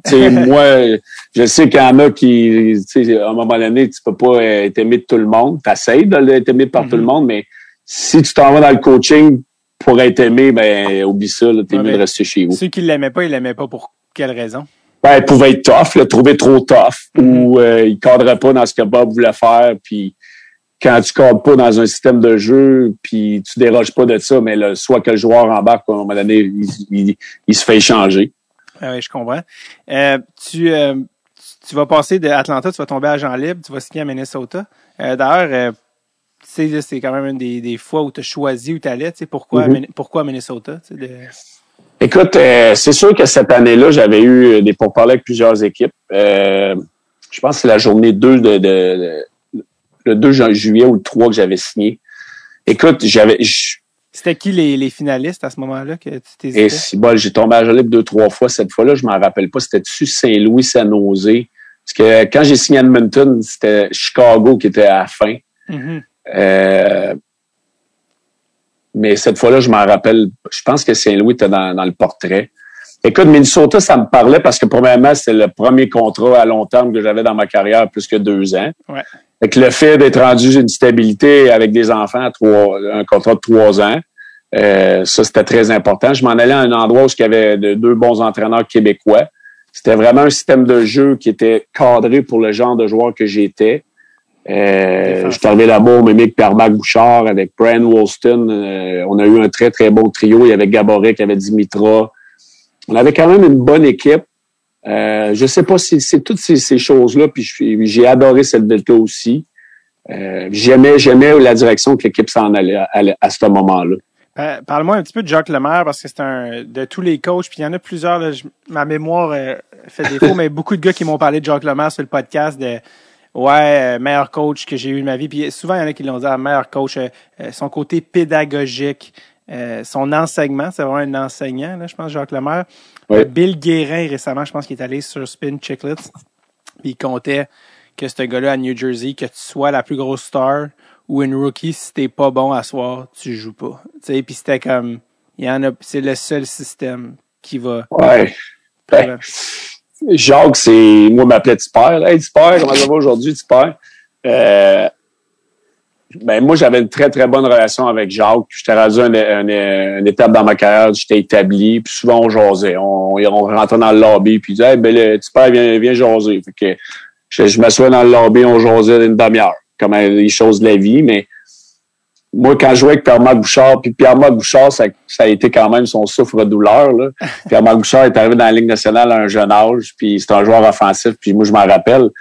Euh, Jacques, qui disait toujours à Pierre-Marc, ben, ou Pierre-Marc le savait, c'est trois, quatre premiers chiffres en première période, s'il n'y avait pas des bons chiffres. Là, je le voyais, puis c'était comme ça. On se reverra dans la prochaine game. Il mettait ça à la quatrième ligne. Oh my God. Puis Pierre-Marc, c'était terminé sa soirée. C'était, il était tough avec.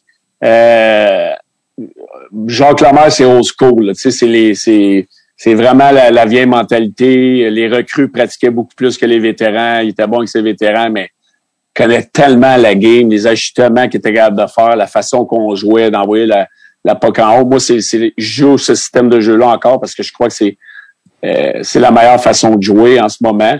Euh, avec beaucoup de, de, vitesse par en haut, responsable défensivement. Puis lui, il, il l'était là-dessus, par exemple. Il était vraiment euh, pointilleux sur, ses, sur certains points défensifs. C'est ça, c'était, c'était Monsieur Latrappe, là, Jacques Lemaire. Là, tu sais, ah, mais c'était pas si pire. Tu sais, je veux dire, tout le monde la jouait pareil. C'est juste que lui, il a comme innové quand il était à Jersey, mais au Minnesota, là, on, on avait le droit d'aller offensivement, puis on bougeait le puck par en haut, puis on stretchait le match, puis on avait du pace, puis c'était pas, c'était pas plus défensif que les autres équipes avec qui j'ai joué. Vous aviez quand même aussi des armes offensives. Gaboric, oui. euh, t'as quand même, tu sais, je veux dire, t'as passionné avec lui en pratique quand il, quand il partait. Là. Ouais, c'était quelque chose. Le, le, match, euh, je me rappelle pas, c'était, il avait marqué 5 buts contre les Rangers de New York. Ouais. Euh, il était à son prime à l'époque, mais il était tout le temps blessé. Gaboric, ouais. il avait tout le temps mal aux aines, aux hanches, aux... tout le temps, tout le temps, tout le temps. J'aurais aimé ça voir ce gars-là euh, jouer une saison complète sans blessure, voir ce qu'il était capable de faire parce qu'en santé, euh, quand j'ai joué avec, c'était un des meilleurs joueurs, les plus dynamiques de la ligue. Il pouvait changer, à une présence, il pouvait changer la game à lui seul. Puis malheureusement, il n'a pas été capable de le faire sur une base régulière. Euh, il il s'est ramassé euh, après ça avec les Rangers. Puis là, il y a eu des saisons complètes là, où il y avait du 40 goals par année. Ouais. Puis après ça, il a gagné une coupe à LA. Il a quand même gagné, même peut-être, non, une, pas deux, une. Il était Ouais, à- une à LA où il avait un rôle un petit peu plus effacé, mais, Ouais. Mais il était, je pense, euh, il avait fini meilleur buteur en playoff quand même. Mais tu sais, il y avait, c'était pas lui le go-to guy, il y avait, il y avait d'autres bons joueurs, les Richards, les Carter, les Brown, Kopitar. les, Kopitar. les Kopitar, il, a bien fité dans, dans, dans cette équipe-là. Mais c'est drôle parce qu'en plus, je suis en train de lire, euh, il y a un livre, en plus, toi, tu vas savoir c'est qui pour vrai, mais il y a un livre qui a été écrit par euh, Tom Flynn, je pense, c'est ça? Puis là, je me mélange, mais l'assistant GM à Minnesota, qui était l'assistant GM de, euh, du gars qui De Riceborough. Exactement. Puis lui, il raconte... Tom, c'était Tom Lynn, son Tom nom. Lynn, excuse, c'est ça. Euh, je- qui est rendu agent de joueur. Exact, exact. Je pensais à Flynn, Brian Flynn, le joueur. Je me suis mis mon Ouais, cerveau. c'est, hein. c'est Tom Lynn, puis lui, c'est drôle, il est devenu agent de joueur, puis il avait, il avait essayé de me recruter plus tard dans, puis lui, il avait un rôle de vraiment ingrat, là. Il, il était pas très, très aimé, lui, par les joueurs. Parce que c'était quoi son rôle, puis c'est pourquoi il était... C'était, c'était les, les négociations de contrat, Mhm. puis euh, les comparatifs avec les joueurs, puis Exact. il faisait mal pareil s'il avait besoin de te faire mal pareil. Euh, il raconte ça euh, dans, le- dans le livre, en fait, un peu, bon, tout comment tu établis une équipe d'expansion, les drafts, euh, puis les contrats, puis le, le contrat de Mark Parrish, puis peu importe. Uh-huh. Puis euh, je me suis pas en plus, je t'ai pas rendu à toi, peut-être qu'il parle de toi dans le livre, je suis pas rendu. Euh, mais il parlait de Gaboré quand il est tombé agent libre. Puis il disait que la- l'année l'année son dernier euh, en fait l'année sa dernière année de contrat à Gaboré avant qu'il tombe agent libre sans restriction euh, il y avait la avant le début de la saison est-ce qu'on l'échange tout de suite? Puis là on va chercher ce qu'on peut ou euh, on attend on essaie de re-signer ou on l'échange au deadline tu sais. Puis lui il disait que ben là c'est sûr que c'est- peut-être qu'il dit ça parce qu'en rétrospective il a l'air d'avoir raison mais il dit moi je disais on devrait l'échanger tout de suite tadada. Puis je pense que Riceberg était comme non on va attendre tu sais on va voir. Il s'est blessé en commençant la saison puis il est revenu après le deadline Ouais. en faisant genre un but par game. Puis là, c'est comme, Colin. évidemment. Puis il dit dans le livre qu'il y avait, ça c'était avant qu'ils mettent la limite de 8 ans de contrat, là, à, à l'époque. euh, Fait que je pense qu'il offrait pour 10 ans, il offrait quelque chose comme 10 millions par année. Il était à presque 10 ans, 80 millions, là. Ouais. Puis euh, il parle de tout ça, les discussions avec les agents. Puis l'agent, il est comme, non, non, mais on va avoir ça sur le marché. Là. Puis il est comme, dude, on vous donne 10 ans, 80 millions. Puis là, lui, ils ont tout fait une étude des autres équipes, une étude de marché, puis il dit, euh, check-les les autres masses salariales, là, comme, dis-moi quelle équipe peut te donner 10 millions par année. Puis le- le- l'agent, il faisait juste dire, non, non, non, on va aller sur le marché, là, puis euh, tout le monde veut Gaborik, qui fait, non, je sais que tout le monde le veut, mais dis-moi qui peut lui donner 10 millions par année. Puis finalement, il était allé, euh, Ah, les Rangers, ils avaient donné beaucoup d'argent aussi. il avait donné 5 ans, ouais. Fait qu'il avait été chercher, euh, je sais pas moi, probablement un 9.5, 8.5, mais sur 5 ans. Puis, euh, mais après ça, il a signé d'autres contrats. tu sais, Il a signé à LA un contrat qui est encore payé en ce moment, Mhm. même si. Ouais, ils l'ont racheté. Euh, en fait, ils l'ont envoyé à, à Ottawa. Puis quand il est arrivé à Ottawa, il s'est blessé, puis il est tombé sur la liste des blessures. Fait que là, les assurances. Fait que dans le Exact. fond, lui, il, est- il a eu la chance, en guillemets, de pas être racheté, mais juste d'être payé. Ah oui, c'est vrai, c'est vrai. C'est long, long, long term injury. Exactement. Qui a été, comme Weber ou comme peu importe. Fait que bref, mais il compte ça, mais j'avoue que je sais pas s'il va parler de la fois qu'il a signé Eric Bélanger dans le livre. Ah, je pense, je pense, je pense que je suis pas mal loin dans sa liste. mais euh, mais ouais, mais tu sais pour dire que Gaborik c'est comme dans c'est un, un gars extrêmement c'était comme un second coming pour moi de de Pavel Bourré. Que c'était le gars Ouais, qui c'était, c'était, une, c'était, une, c'était une superstar dans ce temps-là. t'étais avec le cowboy en chef aussi euh, Owen Nolan? Ouais, j'ai joué euh, beaucoup de matchs avec lui. Lui, là, c'était, c'était, c'était une, une personne assez grumpy, là. Le matin, là, lui, là, il allait à la chasse. Au Minnesota, il allait à la chasse au canard, puis partait à 4-5 heures le matin, il arrivait à la pratique, brûlé raide, parlez-moi pas. Mais moi, j'ai eu du super de belles relations avec. Euh, c'est drôle parce que j'ai joué avec Guillaume Latendresse là-bas, puis Guillaume, c'est pas son préféré, mais moi, j'ai eu une relation incroyable avec Cowboy. Euh, on a joué ensemble, c'était un charme de jouer avec. Euh, vraiment un gars intelligent, il était bon ses face-off. Euh, euh, moi, j'ai eu une bonne expérience avec lui, mais c'est sûr que c'est pas le plus euh, volubile au monde. C'est tellement drôle. Qui va à chasse à 4 heures du matin avant une pratique? Lui, la chasse, la pêche, là, tu iras sur son compte Instagram, c'est Ouais. non-stop. Il est tout le temps, tout le temps à la chasse ou à la pêche. Lui, il tripait bien raide là-dessus. Sa passion. Puis c'était une grosse star hein, dans ses grosses années à San Jose. Tu sais, il avait été. Oui, oui, il était une grosse star. Puis, tu sais, moi, euh, je l'ai regardé jouer pour les Nordiques de Ouais. Québec. Fait que, tu sais, c'est, de jouer avec un gars de même, c'est quand même un, une personne qui était grosse, euh, une star là, pour les Nordiques, puis d'avoir joué avec, puis c'est Brent Burns qui commençait dans la Ligue nationale dans ce temps-là à s'établir comme un bon défenseur dans la Ligue, puis lui, c'est c'est vraiment un wordo. Là. Lui, là, il a 50 serpents, puis des perroquets, puis des... Tu avais vu le zoo qu'il y avait chez eux. Là, là, il y a, là à Saint-Nosé, il y a des zèbres sur sa terre. Euh, non, c'est quelque chose. Lui, c'est c'est vraiment spécial. Mais euh, c'est un joueur avec qui je me, je me suis tenu les trois années que j'étais là, deux années et demie. Là. Ah, c'est un de mes bons, mes bons amis, Brent Burns. Il y a, il y a un ranch. Euh, il y a un ranch, dans le fond, carrément, Brent Burns. Puis euh, c'était une terre énorme. Puis je pense que son freezer avec sa viande qui fait pousser. Euh, je pense que c'est sa propre viande qui. Ouais. En tout cas, il y a tout son système, là, tu sais, puis euh, il est encore bon. Est vraiment un personnage. Tu parles-tu encore? Euh, ça fait un bout que j'ai pas parlé, là, mais euh, normalement, j'essaie de garder contact avec, mais comme je te disais tantôt, la vie va vite pour tout le monde. Oui, oui. Surtout lui, en plus, il y a plein de, il y a plusieurs enfants en plus en, bas âge. Ah, euh, tu, parlais tantôt, on parlait du le half wall, là, de gérer un power play sur ses oreilles. Tu as parlé de Ossa, tu as parlé de, de Paul Fee, mais tu as joué avec Avlat mm-hmm. à Minnesota. Est-ce qu'il rentrait dans ce type de joueur-là aussi, Avlat? moi, je te dirais que lui, ça a été, c'était supposément un bon joueur. Il y a eu des bons flashs avec nous autres, mais moi, c'est un joueur que, qui a été une déception. Je pensais qu'il allait être meilleur. Euh, en dehors de la glace, c'était pas le meilleur coéquipier au monde non plus, à certaines occasions, mais c'est un bon joueur de hockey, mais je pense qu'il n'est jamais devenu le joueur qu'il aurait dû devenir. il n'est pas dans la, dans la même catégorie que les autres. Ah, puis il avait aussi des, lui aussi a été euh, les blessures l'ont accablé aussi, beaucoup dans sa carrière. Puis euh, il était lui aussi. Non, il était pas slovaque, c'est pas vrai, il était tchèque, lui.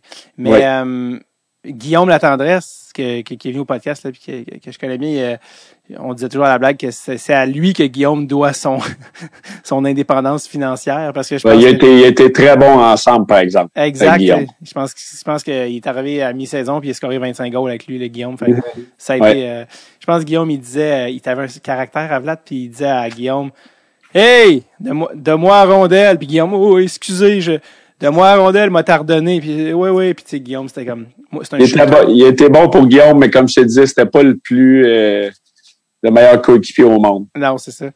Euh, tu as été changé après ça à Washington, euh, au deadline, parce que t'es là, toi, t'es un prototype gars qu'on va chercher au deadline pour que, la, pour que la troisième roule à, à plein régime pendant les moments où ça compte. Euh, les fameuses séries de 2010, t'es mm-hmm. à Washington, le, surnommé le printemps à lac. Euh, Ovechkin, Green, tu l'as dit tout ça, euh, on s'en rappelle, le Canadien gagne en 7 les, Caps, c'était là l'équipe, là, là l'équipe euh, avec les jeunes stars. Qu'est-ce qui s'est passé euh, ce, fameux printemps-là?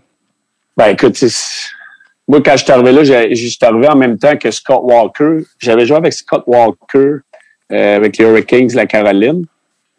Il y a Joe Corvo qui est arrivé là, le défenseur que j'avais joué avec à Los Angeles, qui, qui, était avec les sénateurs avant ça, ou qui était allé après, parce que je me rappelle pas exactement du parcours, mais la première semaine que je suis arrivé là, à un moment donné, euh, on s'est assis, je me suis assis avec euh, Scott Walker dans la chambre. On a commencé à jaser, puis je dis Comment tu trouves ça ici? Ben, il dit, euh, c'est un country club, hein? Ah, je, dis, je, me dis la même affaire. Il dit, il dit, moi, il dit, soit qu'on gagne la coupe ou qu'on perd en première ronde. Il dit, il n'y aura pas de juste milieu. Tu sais, quand je parlais de Bruce, à un moment donné, on faisait des drills de patins en fin du match. On appelle ça des backskates, là. Moi, j'appelle ça, tu sais, euh, que des fois, tu n'as pas le choix après une journée ou deux de congé, il faut, faut que tu sortes la, la marde. Fait que Backstrom, pas Backstrom, mais Semen et Ovechkin, eux autres, quand ça, ils n'avaient assez, ils sortaient. fait que, tu sais, nous autres, on était là comme vétérans, ça fait 10-12 ans qu'on est dans la ligue, puis on voit ça aller. Les, les plus jeunes, qui sont nos meilleurs joueurs, qui vont nous faire gagner la Coupe Stanley, sortent parce qu'ils sont tannés de patiner c'est quoi le message que ça l'envoyait au reste de l'équipe? Fait que, quand que Bros, il l'a manqué, mais ça, ça, si tu laisses ça aller, c'est quoi toutes les autres choses? Tu n'as pas de t'as pas d'accountability, comme on dit. Il faut, faut que tu sois responsable de tes choses, puis il faut que tu te l'exemple. Puis moi, j'ai trouvé à partir de ce moment-là, le message que ça l'a envoyé n'a pas été bon. On a quand même né 3-1 dans la série. L'autre chose que je pense qui a fait très, très mal, que Bruce n'est pas bon avec, puis t'en parleras à José Théodore si c'est ton podcast à un moment donné. C'est pas son préféré à lui non plus. Non. José venait de gagner 30 matchs. C'était notre goaler. C'était un joueur apprécié dans la chambre. Euh, après le match numéro 2, il l'a sorti, puis il a mis vers la mauve, puis il a jamais remis Théo dans le net. Je pense que ça, à long terme, dans, dans cette série-là, ça a fait mal. Varlamov a été correct, mais sans plus. Notre avantage numérique, t'es pas capable de marquer de but. Alak arrêtait tout sur son passage. Le momentum a shifté, puis on n'a jamais été capable de le reprendre. Euh, puis Montréal a joué, tu sais, ils ont fait ce qu'il y avait à faire. Ils ont, ils, ils ont shut, shut down nos, nos, nos vedettes offensives. Mhm. Je pense que c'est le match 6. Le match 6, on jouait à Montréal. Puis là, Bruce cherchait des solutions. Puis là, quand j'étais arrivé au Morning Skate, j'étais sur, une ligne avec euh, Ovechkin puis que No Ball, je crois, ou Brooks Like. Puis là, je me disais, tu sais, ça devrait être Backstrom avec Ovechkin. là. Ça devrait pas être moi. Fait que, tu sais, même moi, je me disais ça parce que Backstrom, on s'entend qu'il a été très, très bon pour Ovechkin. Là. Il est, Euh, oui. euh, Nicholas Backstrom est probablement un des joueurs les plus underrated de, de la Ligue nationale. Euh, moi, j'ai, je l'adore. C'est un bon kid, un joueur complet. Fait que, c'est comme plein de petites choses qui sont passées où ce que, tu faut que tu gagnes avec tes meilleurs joueurs. Fait que donne Backstrom à Ovechkin, puis tu gagnes, tu gagnes ou tu perds avec eux autres. Fait que, tu sais, ça avait été plein de, changements de ligne, changements de gardien, le momentum qu'on n'a pas regardé de reprendre, qui a fait que les Canadiens ont remporté. euh, moi, je pensais vraiment que j'avais, c'était ma chance de gagner la coupe. là. Ah ouais, hein, tu, toi, c'était comme ton année où tu te dis... euh, Ouais. c'est- C'est drôle, c'est ironique parce que tantôt, tu as mentionné... C'était quelle année que tu as signé à... Tu as signé à Edmonton en 2000... 2011. Euh, C'est ça, j'allais dire. J'allais dire, c'était, était, tu dis que tu hésité avec Chicago. Si t'allais à Chicago, il était peut-être, ben, tu sais, évidemment, je te dis ça. C'est pas, c'est pas un reproche, mais c'est tellement facile à dire après coup, mais Ben, c'est, tu sais, je veux dire, est-ce- oui, c'est facile à dire. Là. La décision était, était purement sécuritaire euh, parce que Chicago me donnait seulement deux ans. mhm. Edmonton me donnait trois ans. Puis, tu sais, monétairement, j'avais plus, j'avais pas mal plus sur la table. Fait que, tu sais, Nice. puis là, Edmonton, il y avait quand même une équipe jeune. Puis, tu sais, moi, je venais de connaître ma meilleure saison en carrière en Arizona. Fait que je, je croyais avoir un rôle important là-bas. Euh, sais, moi, moi, j'étais prêt à faire moins d'argent à à Chicago parce que je savais qu'on allait, on, a- on avait une chance de gagner la coupe euh, à Chicago. Mais là, c'était un an de moins, moins d'argent. Tu sais, il y a eu, ben oui. s'il m'avait donné un an de plus au salaire qu'il m'offrait, c'est sûr que j'allais à Chicago. Mais quand tu as 5-10 minutes pour prendre une décision, c'est ça pareil. Là, parce que c'est, c'est, parce que c'est ça qui Là- arrive. Oh oui, c'est là, Edmonton, euh, ils t'ont rajouté un an. Euh, là, euh, ouais, mais moi, je veux aller à Chicago. Fait que là, l'agent, il appelle Chicago. Donne-lui un an de plus, puis il s'en va. euh, on signe en bas de la feuille. Ah non, on reste à deux ans. C'était Marc Bergevin qui était assistant de GM dans ce temps-là. Mm. C'était moi, Pat Brisson était mon agent. Fait que c'était lui qui négociait avec Marc. Et puis euh, là, il me rappelle, il dit Chicago bouge pas, ils sont à deux ans. Edmonton sont à trois ans. Là, on jase. C'est quoi tu me conseilles? Ben, tu sais, c'est quand même ta sécurité euh, financière. Puis un an de plus à 32, 33 ans à l'époque, c'était important pour moi. Je voyais qu'Edmonton s'en allait dans la bonne direction. On s'est trompé en maudit là-dessus. Mais ça se fait vite. Fait que, Ouais.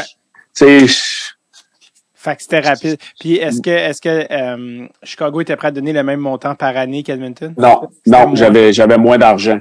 Parce que J'avais, j'avais quelques cent mille de moins par année, pareil aussi, là. en plus.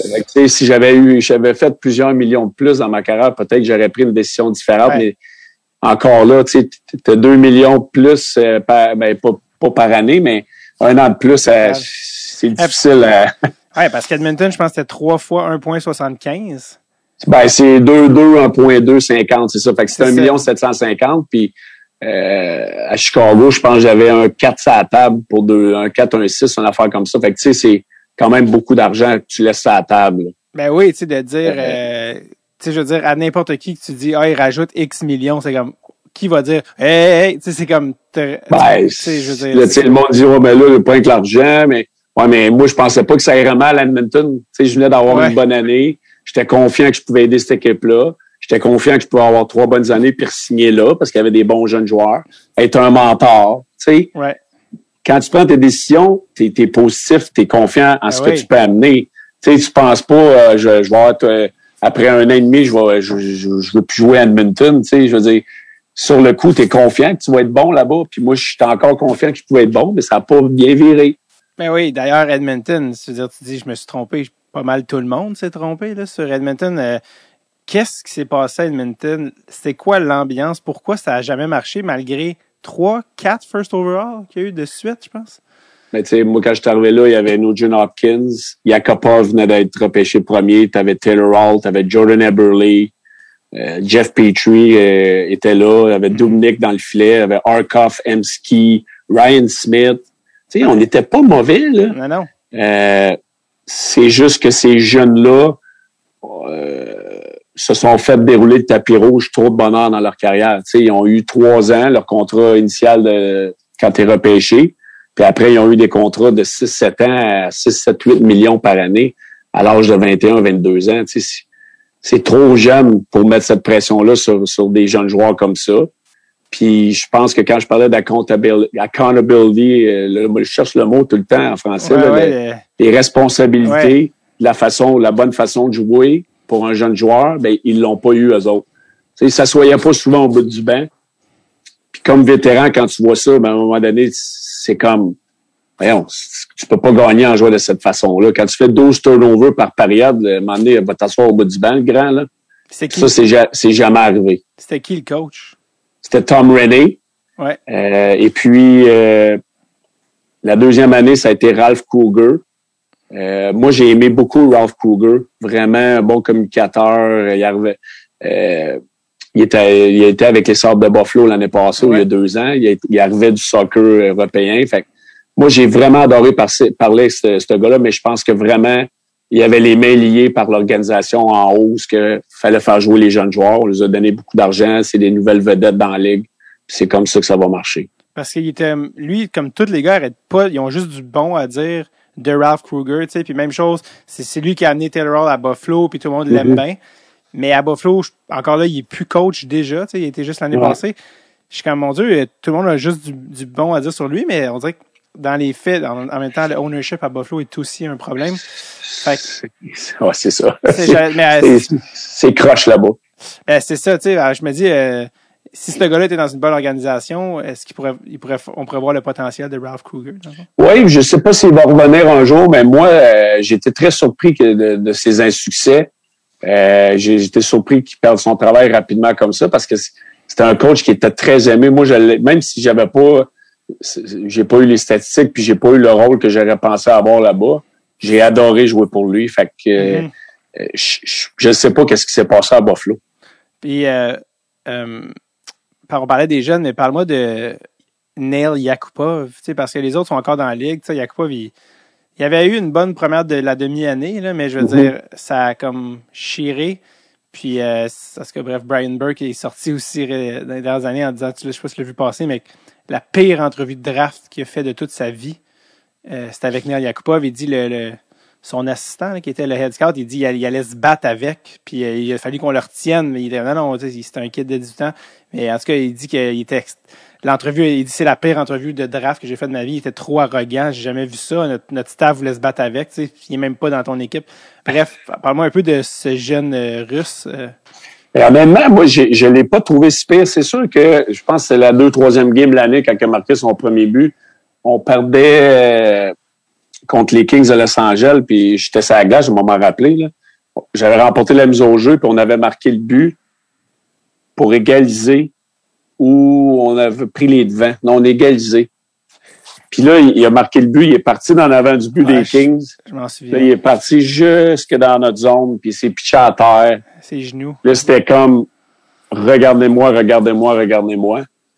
Puis moi, ça m'avait, ça m'avait marqué, puis j'étais rentré dans la chambre, j'ai dit, refais jamais ça, j'étais, on, on te frappe. Tu sais, tu peux pas faire ça. Oui, il est jeune, puis tout ça, mais t'as une prise, deux prises, là, tu ne feras pas ça. Puis euh, on avait eu, on avait été critiqué, critiqué par rapport à ça, certains vétérans, mais regarde, moi, je I stand by it encore aujourd'hui que t'as pas le droit de faire ça. Euh, c'est c'est un jeu d'équipe. Tu peux montrer des émotions, peut être content de marquer un but, mais fais-toi avec tes coéquipiers et non tout seul au bout de la patinoire. à- Mais dans une game où vous, per- vous perdiez en plus, c'est ça l'affaire? Ben, on perdait, il restait pas beaucoup de temps dans le match. Il a marqué le but, puis il est parti à genoux, puis c'était comme euh, C'était regardez-moi, regardez-moi, Avez-vous gagné regardez-moi. cette là. game-là? Hein? C'est une game que vous avez gagnée ou perdue? Ouais, on a gagné finalement en overtime, Ok. je crois. OK, OK, OK, OK. Euh, j'étais comme, j'étais comme, imagine, tu perds 4 à 0, il fait un goal, t'es comme, on- Ouais, non, c'est sûr qu'il y avait, tu sais, c'était un but important pour sa jeune carrière, puis je le comprends. Mais c'est juste la façon qu'il le fait, tu sais. Ça démontre que si si tu joues au hockey, tu joues pas au tennis, là. Tu joues pas au golf, là. Tu peux, Quand- mon- tu peux être content de marquer un but, mais sois content avec tes coéquipiers. Comment il avait reçu, euh, comment il avait reçu ton, ton message? Bon, je pense qu'il l'avait, il l'avait pris, peu importe comment il l'a pris, là, mais euh, écoute, Ça avait été ça. Euh, ça fait partie de l'apprentissage. on a été un peu back and forth, mais juste pour closer avec Washington, t'as fini cette année-là. Puis ce qui t'a amené à Arizona, c'est que une, t'avais, puis là, je sais pas si je me trompe, là, mais t'avais une entente verbale avec Washington, puis ça a mal viré. Qu'est-ce qui s'est passé? Ben, moi, j'avais un entente d'un an avec George McPhee. Euh, j'avais même inscrit mes enfants à l'école. J'avais loué ma maison à Washington. Euh, lui, il fallait qu'il fasse de la place sur le cap salarial. Euh, il voulait faire un échange ou deux. Puis finalement, ça s'est pas fait. Et, fait que là, je me suis ramassé le bec à l'eau parce que moi, j'ai arrêté de magasiner des autres équipes. Ouais. Puis là, rendu au mois d'août, euh, il échangeait pas ses gars, il échangeait pas ses gars. À un moment donné, j'ai j'ai pris le téléphone, puis c'est moi-même qui l'ai appelé, puis on a eu un entretien assez euh, assez fulgurant. Corsé. C'est pas c'est pas quelqu'un que je vais inviter à souper, je peux te le dire. Et euh, si toi tu l'appelais pas, je veux dire, c'est quand t'app- c'est quand qu'il te disait, là, hey, by the way, hein. Ouais, c'est en tout cas c'est il y a beaucoup de détails dans cette histoire-là, mais finalement je me suis ramassé que j'avais les Penguins de Pittsburgh qui m'ont rappelé Ba- Balisma qui était coach dans le temps. Euh, Il m'offrait un an, puis là j'avais décidé, j'avais eu déjà Dave Tippett comme assistant coach à Los Angeles qui m'a appelé. Euh, là je me suis dit bon, je vais signer un an là-bas, je vais avoir une bonne année, puis je vais retomber à agent libre. Puis c'est ce qui est c'est ce qui est arrivé. J'ai eu une très bonne année, j'ai signé trois ans à Edmonton. Fait que ça a bien viré pareil, mais Mhm. je te dirais que ça n'a pas été une belle été, la, la situation avec Washington. Qu'est-ce qui se passe dans, dans, dans la vie d'un joueur pour que. Non, parce que tu sais, je peux imaginer que ton agent l'appelle, mais que toi, tu l'appelles directement, le directeur général, ça arrive pas tous les jours, ça, là. Non, ça devrait pas arriver. Mais là, moi, j'en avais assez, là, tu sais, euh, euh, inscrire les enfants à l'école, euh, louer une maison. euh, là, c'est comme, je vais-tu signer, mon contrat? Là, tant que c'est pas signé, je veux bien avoir une entente verbale. Ouais. Mais c'est, c'est, ça valait pas de la chenoute, hein, parce que je l'ai pas signé l'entente, finalement. Tu penses-tu qu'il réalisait à quel point il t'avait euh, mis dans, tu sais, quand- à quel point c'était pas correct, Ouais, mais tu sais, après, tu sais, plusieurs années après, puis même cette année-là, parce que moi, j'avais loué une maison d'un ancien joueur, j'oublie son nom aujourd'hui, mais euh, je- ça se parle dans le monde du hockey, puis je, je m'étais fait dire que c'était pas la première fois qu'il faisait une niaiserie comme ça. Ah, donc il y avait un Euh. J'aurais peut-être aimé le savoir avant. Ouais, tu l'as appris après, ouais, c'est ça. exact. Puis t'as ramassé à, à, à Phoenix, qui est aujourd'hui euh, Arizona, mais euh, c'est comme un peu euh, justement le, marché le plus non orthodoxe qu'on se demande à chaque année, si c'est la dernière année. Mais toi, comment, c'est quoi ton souvenir de, e- excluant évidemment Dave Tippett que t'aimes beaucoup, mais l'Arizona, ce bout-là, c'est quoi ton souvenir de ça? Ah, j'ai adoré jouer là-bas. C'est sûr que un mardi soir, euh, t'as pas 22 000 personnes en, en délire à l'arena. Non. Euh, certains soirs, il faut que tu trouves une motivation, mais c'était, c'était la qualité de vie là-bas est tellement incroyable. On avait un bon groupe, un bon groupe de vétérans. Euh, à l'extérieur de la patinoire, c'était fantastique. Euh, la seule chose que nous, on était là, c'était les- les- la Ligue nationale qui était propriétaire d'équipe. Eh Et oui. puis, euh, la première ronde des séries éliminatoires, je m'en rappeler toute ma vie, on avait, je me rappelle pas c'était qui qui était supposé d'acheter l'équipe. Je- je- Peut-être euh, le gars de Blackberry, je me rappelle pas exactement de son nom, là, parce qu'il y a eu tellement de, de- Ouais, c'était de- le, le gars qui euh, hum, pas Jim Basseri, je me trompe dessus. Ouais, je pense que c'est lui. En tout cas, il y en a un qui était en train d'acheter l'équipe. Puis là, c'est la première, la première game des séries éliminatoires. Puis là, il est dans la chambre avec sa calotte, son gilet, ses enfants. Une demi-heure avant que la game commence. À se promener. Puis là, je me rappelle toujours Dave Tippett qui était comme, qu'est-ce qu'il fait là, lui? Puis finalement, il a jamais acheté de club. il, a jamais, il a jamais acheté de club. Là, il se promenait dans la chambre comme si le club était à lui. La première game des séries, euh, Hein? c'est important. Là, lui, c'était comme, bah, c'est mon jouet. Puis il a jamais acheté de club. Mais ça, c'est-tu lui qui voulait l'acheter, mais la Ligue nationale l'a fait, ah non, il vend pas, Ouais. parce que c'était Ouais, trop un club. finalement, ça n'a pas marché. Je j'ai pas les détails, là, mais Ouais. lui, il se promenait dans la chambre comme s'il avait acheté l'équipe. Finalement, il y a des détails qui n'ont pas passé, puis il n'a jamais été propriétaire des Coyotes de, de l'Arizona. Quand même bizarre qu'il y ait un bonhomme qui se promène dans ta chambre avant la game. Là. Ben, je veux dire, si, si c'est vraiment toi qui as acheté l'équipe, tu peux faire ce que tu veux. Là. mais c'est même pas. Mais là, il l'avait pas acheté encore. Il l'a jamais acheté d'ailleurs. Ouais, ça. Je pense que lui, il voulait la ramener au Canada aussi. Puis, euh... En tout cas, il- c'était spécial comme situation. Parce que tu sais, il y en a qui trouvent ça très euh, démotivant de jouer en Arizona, tu sais, puis qui, qui se disent, OK, genre, il n'y a aucun. Toi, tu étais, content de jouer là-bas. Là. Bon, on avait une bonne équipe. Ouais. On, on avait fini, euh, on avait joué Détroit dans les séries. On avait-tu fini avant ou après eux autres? En tout cas, mais on avait une bonne équipe. Donc, c'était le fun. tu demanderas à tous les gars qui ont joué là, là c'est le fun en maudit jouer là-bas. Là. Tu sais, euh, euh, Shane, Shane Doan aussi, qui est apparemment le ultimate Ouais. bon gars. Que, tu sais, moi, je restais dans le même. On était, euh, c'était des gated community alentour de des golfs à Scottsdale. On était euh, 4-5 à rester dans la, dans la même euh, communauté. Puis lui, il avait un ranch. Fait que, tu sais, euh, des journées de congé, on s'en allait trois, quatre gars, euh, les familles, on allait rider des chevaux. Tu sais, c'était, c'était écœurant, là. La qualité de vie en Arizona, c'est, mentalement, ça fait vraiment du bien. Je te le dis, là, c'est, c'est, à l'extérieur de la patinoire, quand tu es capable de décrocher d'une saison de hockey, ça peut faire une grosse différence sur Ouais. tes performances. T'en as oublié l'argent que t'avais perdu avec le contrat de McPhee pour, euh, pour savoir comme bon, ben. Tout c'est bien, euh, tout euh, bien qui finit bien au terme de ma carrière après ça. Ah oui, t'as eu 40 points cette année-là quand même, puis Ouais. euh, t'as signé. Après ça, c'est ça qui t'a permis d'avoir ton, ton bon contrat. T'étais avec, ouais. Keith Yandel également, je pense qu'il était là, euh, qui est, selon la plupart de ses coéquipiers ou ex-coéquipiers, un des gars les plus drôles qui ont croisé dans le monde du hockey. Keith Yandel, Yeah. c'est vrai? Euh, lui, c'était un bout d'entrain. Il y avait lui puis Bissonnette, euh, le, le- qui Paul. était- Paul Bissonnette? Bill, ouais, Bill, Biz qu'on l'appelait. Ouais, euh, C'était un personnage, lui aussi. Les deux ensemble, c'était des, des bons chums. Euh, ouais, on n'avait pas de moment bien ben plate euh, dans cette équipe-là, Yeah. honnêtement. On avait Brice Galoff comme gardien de but. Il était assez spécial à ses heures aussi. Mais on avait une gang de gars extraordinaires. C'était vraiment une belle année. C'est quoi les anecdotes qui te viennent en tête quand tu penses à Bissonnette, à Yandel, à Bruce? Ouais, puis Sonnette, lui, c'est, c'est, il est comme il est là, là. Comme, comme tu vois dans, dans, ses, dans ses podcasts, comme à ESPN. Euh, rarement, il est rarement sérieux, là. ah ouais. Il en a fait une carrière qui est plus payante que ce, que ce qu'il a fait au hockey. Donc, ça donne. Exactement. Il a, il a été capable de développer. Tu sais, je, je pense qu'il était, avant-gardiste de tout ça, les réseaux sociaux, ça commençait dans ce temps-là. Puis lui, euh, il a vraiment euh, eu une deuxième carrière à cause qu'il il est allé dans cette lignée-là, puis il a réussi à cause de ça. Complètement. Euh, après ça, tu t'es ramassé le contrat de trois ans à Edmonton. L'ironie, quand tu dis on t'offrait deux ans, c'est qu'Edmonton a racheté ta troisième année. Euh, comment t'apprends que ton contrat est racheté par les Oilers? Ben, je- c'était McTavish qui était rendu directeur général. Et puis, à, à la fin de la deuxième saison, c'était les exit meetings. Moi, c'est, moi, c'était clair, je ne retournais pas là, peu importe. Là. Toi, tu euh, moi, euh, sinon. moi, je voulais, moi, j'étais pas heureux. J'avais plus de fun à jouer au hockey.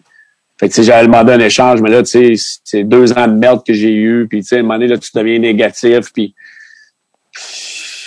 j'imagine qu'ils ont essayé de m'échanger, puis j'avais peut-être probablement pas une grosse valeur à ce temps-là, à l'âge que j'avais. Fait qu'ils ont racheté mon contrat. J'ai eu des invitations pour aller dans des camps, mais j'étais trop orgueilleux. Fait que je me suis dit, euh, c'est pas vrai. J'ai eu une offre euh, intéressante en Russie. Puis, tu sais, je me suis allé là pour euh, faire un coup monétaire euh, une dernière fois, puis c'était pas la bonne décision. J'étais rendu au bout du rouleau, là. Que- Ouais, parce que dans le fond, KHL, sept matchs. Ouais. Qu'est-ce qui s'est passé euh, en Russie? Oh, je, je n'avais assez. J'avais j'avais des problèmes d'aine. Tu sais, mes deux années à Edmonton, je m'étais fait mal- je m'étais déchiré l'aine deux trois fois. Je commençais à mon corps commençait à moins suivre aussi. Tu sais, ta tête, un joueur de hockey, sa tête, elle va toujours suivre. hein. Mais mon corps commençait à aller peut-être moins vite que, que, que ma tête. J'avais des problèmes d'aine, puis là, rendu en Russie, euh, si je prenais des anti-inflammatoires tous les jours pour être capable de jouer. Euh, la culture, les entraîneurs en russe, euh, c'est, c'est, c'est un autre monde aller là-bas. Là. Tu sais, Après avoir vécu 12-13 ans à la Ligue nationale, tu t'en vas en Russie, c'est, c'est un choc. C'est, ça a été un choc culturel. euh, Tout, tout, tout est différent. Je m'ennuyais de ma famille, de mes enfants, fait que Sont- euh, je n'avais assez. J'ai décidé de- de- d'accrocher. La famille n'a pas suivi là, en Russie. Là. C'est ça, Non. il restait.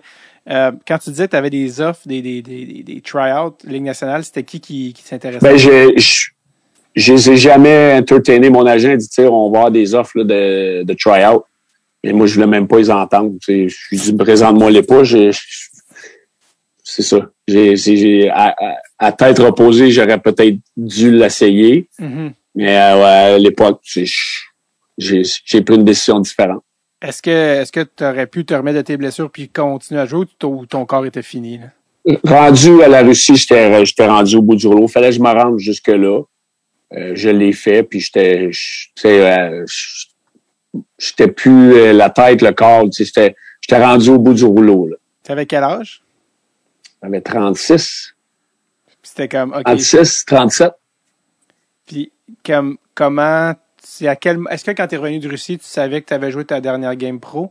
Ou- j'ai- moi, j'ai joué plus au hockey. C'était fini. Ah, c'était fini là. Oh, oui, j'étais. euh, si j'étais pas. euh, je- puis je me rappelle, mes années, euh, mes années à Edmonton, j'avais rencontré Sylvain Guimond, qui travaillait à RDS, Ouais. que je- qui est encore euh, un de, de mes bons amis. Lui m'a aidé à passer à travers mes années à Edmonton. Puis euh, on se parlait quasiment tous les jours euh, en Russie parce que j'étais malheureux. Là. J'étais pas là pour les bonnes raisons. Puis euh, à un moment donné, je me rappelle, on s'en allait sur un voyage de 7-8 jours, 10 jours. On faisait 9 heures d'avion, puis c'était 7 ou 8 heures de décalage.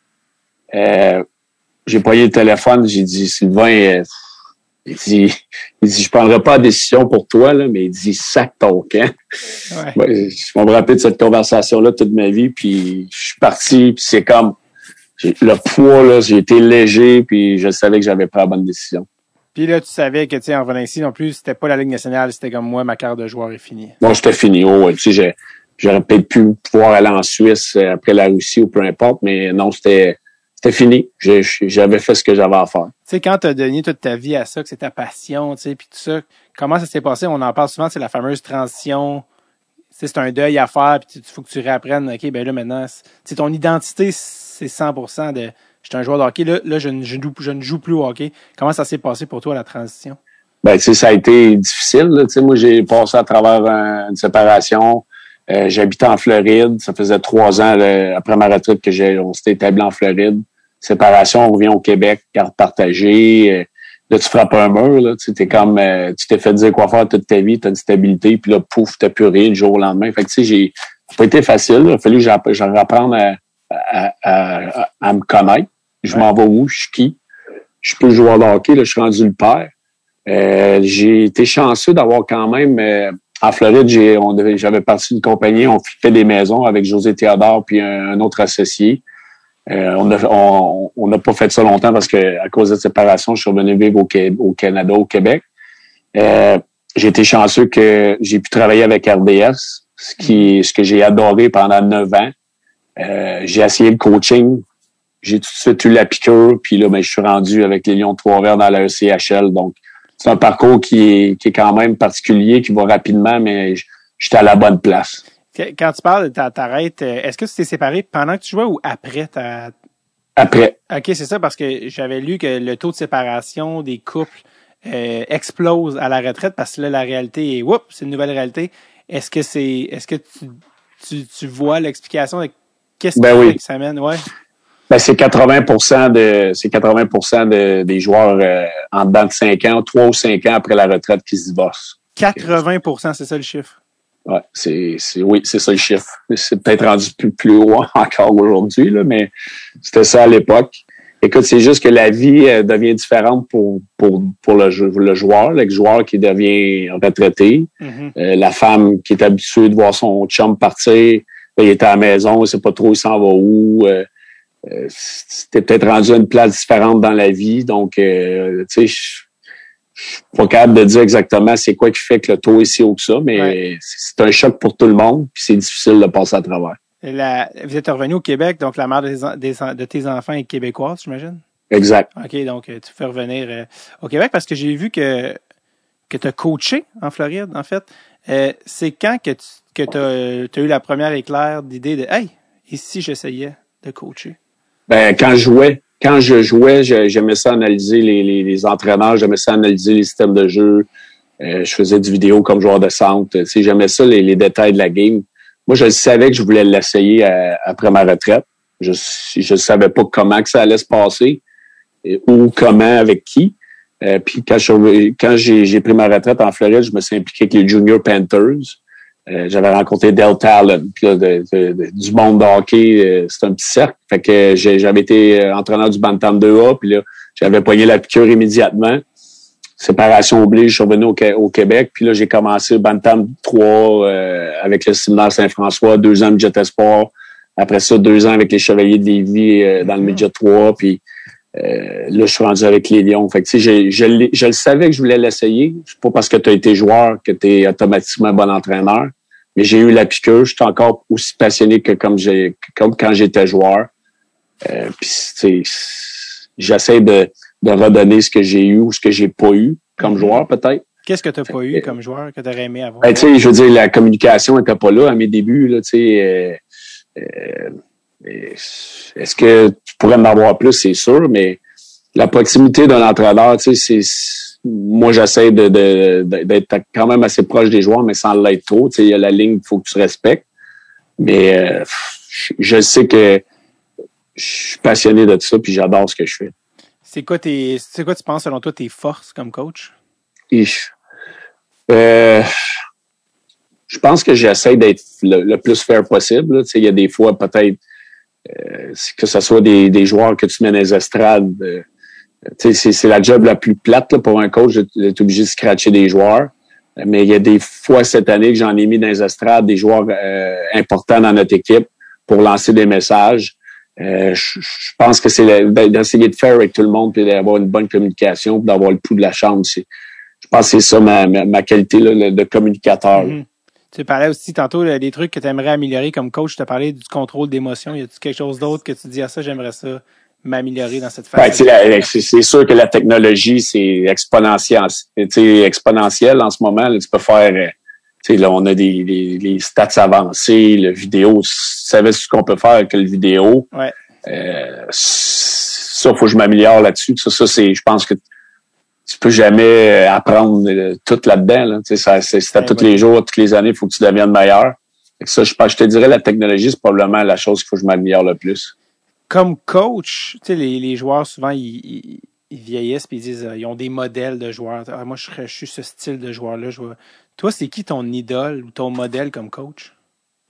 Ou comme coach? Ben, moi, moi j'ai j'ai parlé de Bob, j'ai parlé de moi, je te dirais que j'ai pris un peu de tous les coachs que j'ai pu avoir, mm-hmm. les bons points puis les mauvais points que j'essaie de pas amener. Mm-hmm. Mais tu sais, je vais te donner un exemple. Andy Murray, qui a été mon entraîneur avec les Kings les cinq, mes cinq, six premières années, lui, c'était sa structure. Lui, là, c'est c'est au corps de tour. Là. Tu sais, à sa route, il y avait une feuille avec les lignes puis les, les plans de match. Il mettait ça dans le matin, il passait dans toutes les chambres puis il mettait ça en dessous de la porte.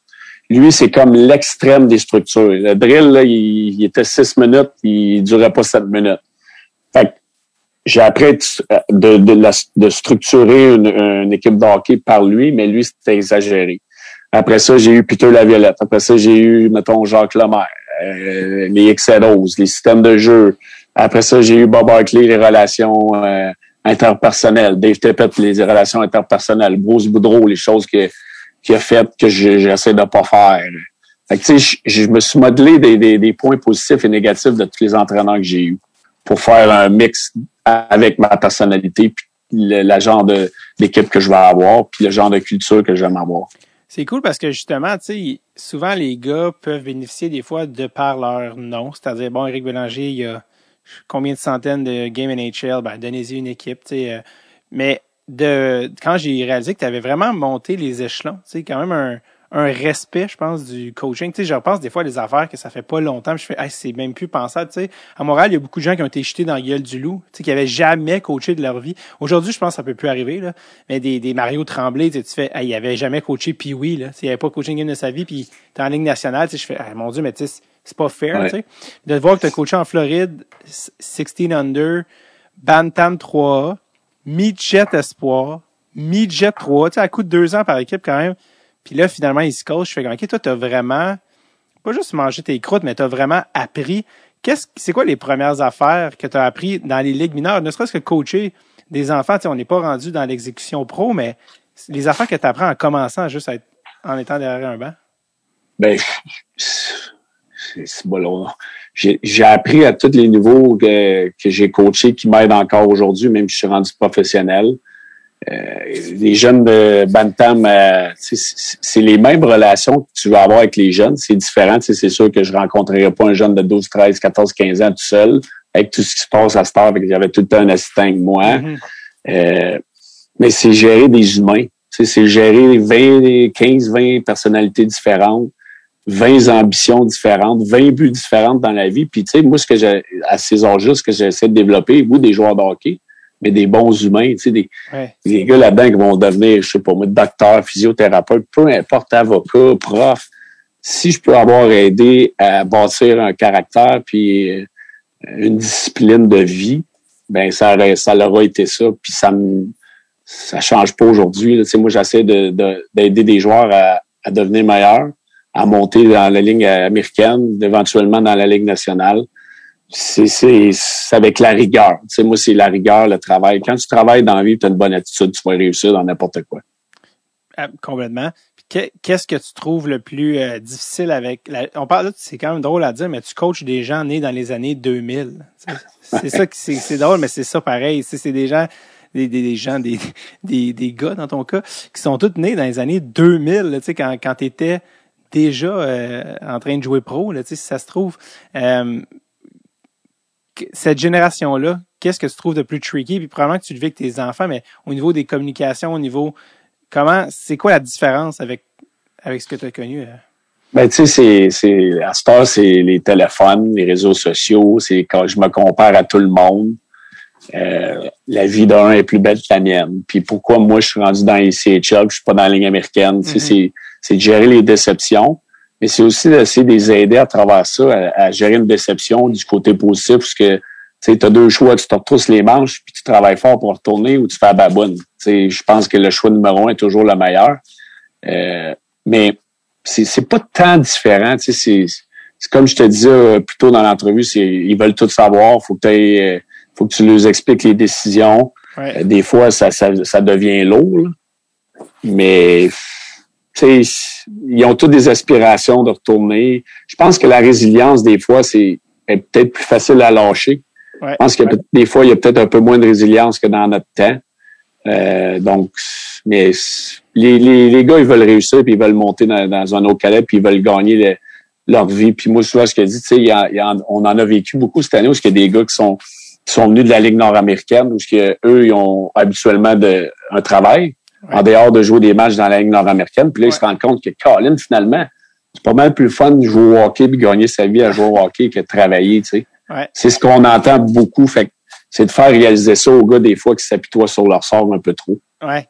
Euh, la CHL, anciennement connue sous le nom de la East Coast, euh, il y avait, c'est sûr que tu l'as déjà entendu, c'est pas moi qui t'apprends ça, c'est impossible, mais on disait toujours ECHL, Easy Come, Hard Leave. Tu sais, euh, que c'était la ligue ou ou qui était des fois le, début de la fin pour certains, la, la, ligue où les rêves vont pour mourir. Euh, ce qui est comme dark là, de la manière que je dis, c'est là que je travaille. Là, euh, c'est pas ça que c'est sûr que c'est pas toi tu le vois d'un autre côté. C'est quand même ton, ton travail, mais c'est une ligue où, comme tu dis, tu Ligue nationale, oups, t'es à un cas là, tu sais, t'es mentalement pour les joueurs, t'es à une blessure, là, je remonte, ça. East Coast, ouf, là, des fois, ça devient plus difficile mentalement. Puis les de, des joueurs à qui j'ai parlé, tu vois dans le, eux ce qu'ils me disaient, c'est que dans l'éthique de travail, des fois, oups, tu peux voir des fois une drop, tu sais, puis un, dans le sérieux, oh, c'est qui les gars qui vont monter? C'est toutes les Alex Belzil de ce monde que j'ai reçu, il y avait cette éthique-là, puis cette rigueur-là qui fait qu'ils ont, qui ont monté, tu sais. Mais comment tu trouves ça, cette ligue-là? Est-ce que tu le sens, l'espèce de OK, là, les gens s'éloignent de la Ligue nationale, puis il y a beaucoup de gens que c'est le dernier niveau pro qui vont jouer avant de quitter le, monde du hockey. C'est parce qu'on dit que statistiquement parlant, les gars qui jouent dans les Coast qui vont jouer NHL, il y en a pas beaucoup. Quand il y en a un, on en parle pendant 100 ans. Burroughs, Jonathan Quick. Ça fait trop longtemps que je parle, mais tu vois ce que je veux dire? Ben, il y en a eu beaucoup. Là. Je pense que c'est quasiment proche de 700 joueurs qui ont joué dans la Ligue nationale, mm. qui ont passé par le CHL. Disons, on l'a vécu cette année avec Cameron Ellis. Ben oui. Euh, c'est peut-être des, des circonstances euh, vraiment ben, c'est des circonstances exceptionnelles, mais il a quand même joué un match dans la Ligue nationale. Ouais. Il est allé à Laval, il était avec nous autres, là, il est remonté. sais lui, là, pense qu'il il trouvait pas ça tough? Mhm. Euh, il a joué un match, il a mis dans les estrades deux, un match ou deux. Tu sais, il a eu un réel, il a eu vraiment, euh, il l'a eu à la dure. Il a Ouais. bien réagi, il a travaillé fort, là, il est retourné. Mais, tu sais, c'est, ça peut être difficile. Quand je parle de résilience, tu sais, des fois, tu fais, Colin, je, je vais-tu vraiment me rendre à la Ligue nationale? Mais, tu sais, il y a des gars là-dedans qui peuvent avoir des bonnes saisons. Puis là, si on a, on a une bonne équipe, puis on fait les séries, puis on gagne, ben, ils vont peut-être avoir l'opportunité d'aller dans la Ligue américaine l'année prochaine ou aller en Europe puis faire euh, 7, 8, 10 ans en Europe. Il y a des Mhm. places que c'est pay- c'est payant.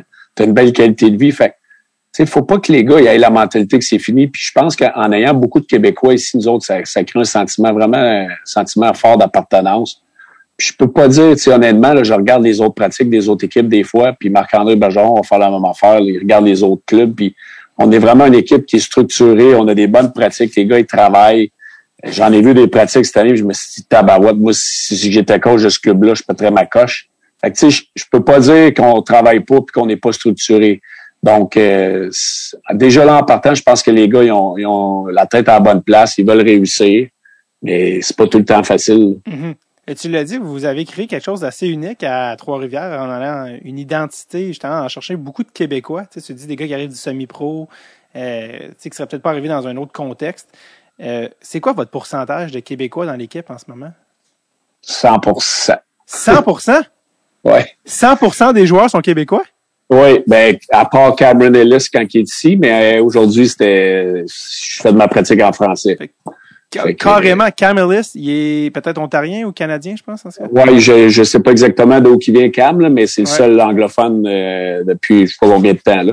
Fait que, en ce moment, tu fais des pratiques en français dans East Coast, dans East Coast, pas vrai, là, c'est Ouais. la ECHL à cette heure, mais fait que, OK, là, c'est vraiment, moi, je pensais que c'était genre un 80, mais là, c'est la totale. La totale. Puis tu sais, même moi, j'aime mieux coacher en anglais, ça sort plus facilement, mais aujourd'hui, c'était 100% français. Ça- Fait que, Fait que là, c'est comme, bon, je peux pas parler anglais, c'est juste, c'est Ouais. juste stupide, mais en même temps, j'ai de la misère de le dire en français. Ouais, c'est ça. C'est plus, c'est comme les termes hockey, ça vient plus facilement en anglais. Donc, euh, mais oui, oui, c'est, c'est vraiment exceptionnel. Là. Les gars, ils s'en rendent compte. On reste tous.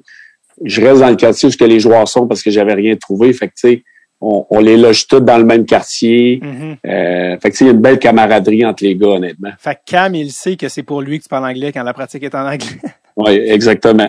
Pour, euh, mais là, lui, il est chanceux. Il est en train d'apprendre le français sans le savoir. Fait que, euh, Ouais. c'est- ça va être bon pour son coffre à outils. Ben oui, mais hein, surtout s'il monte euh, à Montréal éventuellement. Euh, comment ça se passe? C'est quand même tout nouveau, là, la, SHS, ça vient d'arriver. Euh, comment ça se passe à Trois-Rivières? C'est un marché qui, a déjà eu du junior majeur, mais la réception de la ville, est-ce qu'il y a du monde au game? Comment vous percevez la réception des gens de Trois-Rivières d'une équipe euh, pro?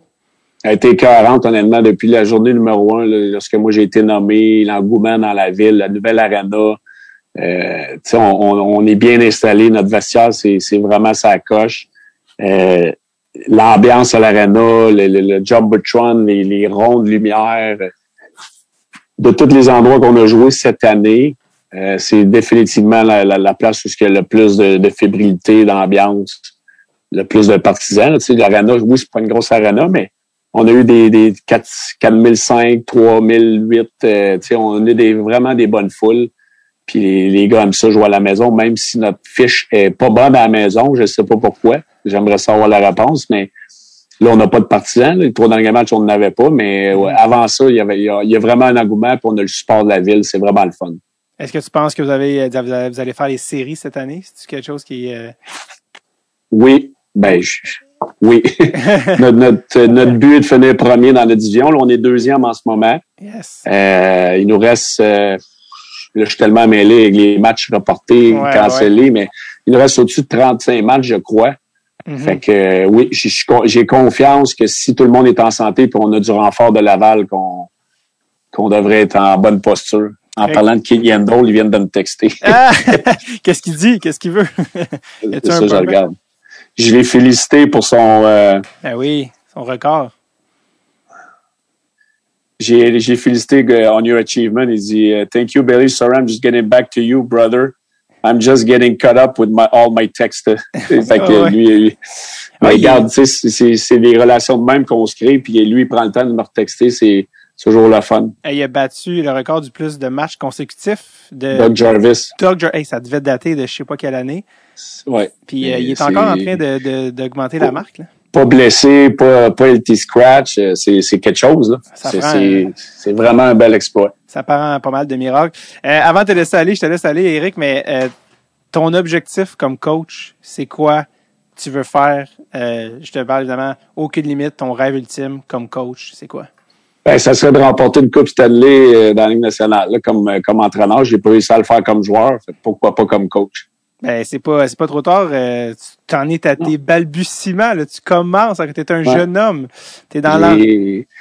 J'ai 44 ans, donc euh, Ah je suis encore jeune. Ouais, Euh, je me donne quelques années pour jouer tout, mais euh, oui, la motivation est là de vouloir retourner dans la Ligue nationale. tu es dans l'enfance de ta carrière de joueur. Tu es dans les Exact. débuts. Puis j'imagine que vous êtes conscient, je sais pas si vous en parlez ouvertement, les coachs québécois, mais vous êtes conscient de l'ouverture à Montréal, du fait que ça prend un coach francophone. J'imagine que vous êtes très conscient de cette, pas- cette Ben oui, c'est sûr, tu sais. Puis moi, je regarde la Val aller, puis nous, on a des relations avec le monde du Canadien. Là, où là, il va y avoir beaucoup de mouvements. On a changé la direction à Montréal. Mais tu sais, je veux dire, on, on voit ce qui se passe. Là. Je suis pas, je suis pas en dessous d'une roche. J'étais dans Ouais. les médias 9 ans. Je sais c'est quoi la pression de coach à Montréal aussi, là. Ouais. Euh, en étant québécois.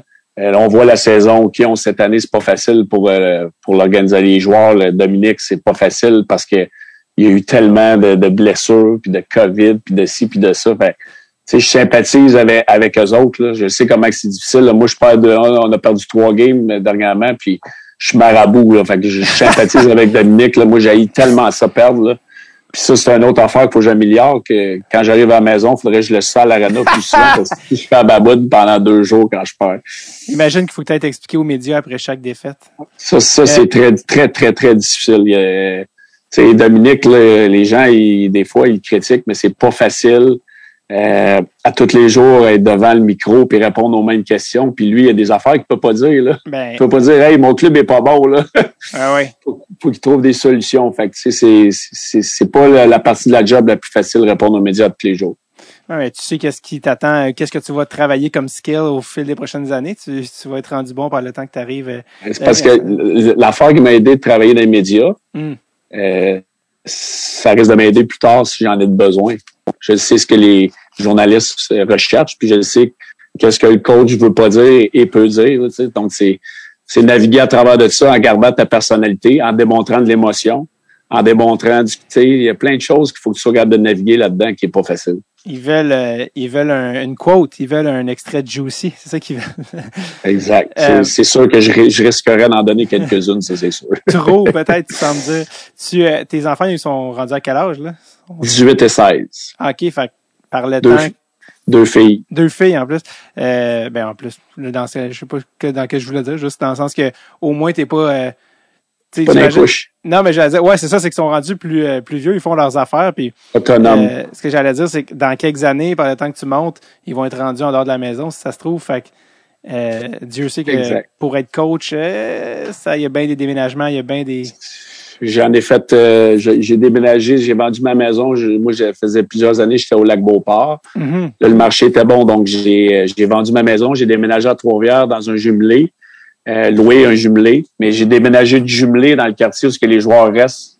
Fait que j'ai déménagé le 15 janvier, j'ai redéménagé le 25 janvier deux fois. C'est- Colin. Tes c'est filles sont. on s'habitue pas à ça. Mes filles sont à Québec. C'est ça, mais elles sont pas dans le hockey, tes filles. Là. Non, euh, j'en ai une qui est au cégep et l'autre euh, est en secondaire 4 euh, à Sainte-Pat, c'est une école anglaise. Elle a fait du rugby. OK. Fait que t'as jamais eu à coacher tes filles? Non, non. C'est ça, C'est- un autre game. non. Génial. Eric, écoute, merci tellement. On est passé du coq à truie à l'âne en revenant par le poney, mais tout ça sur presque deux heures de podcast. Eh oui, c'est Je te super. remercie, je te remercie de ton temps. C'est franchement apprécié. En plus que tu arrives de ta pratique, euh, tu avais déjà ta journée dans le corps.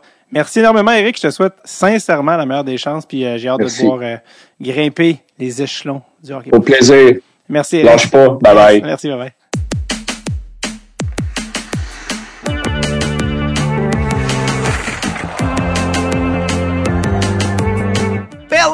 Frédéric Bélanger, merci de son temps généreux à deux heures sans jamais regarder sa montre. Le lien avec Pierre-Luc Pomerleau, on l'a dit pas vu venir. Twist dès le début. Je vous rappelle, je suis en spectacle 1er avril 2022 à la salle Place à Longueuil, davidbocage.com. On s'y voit personne. Sinon, passez une superbe semaine. OK, 30 images secondes, c'est parti! Woo!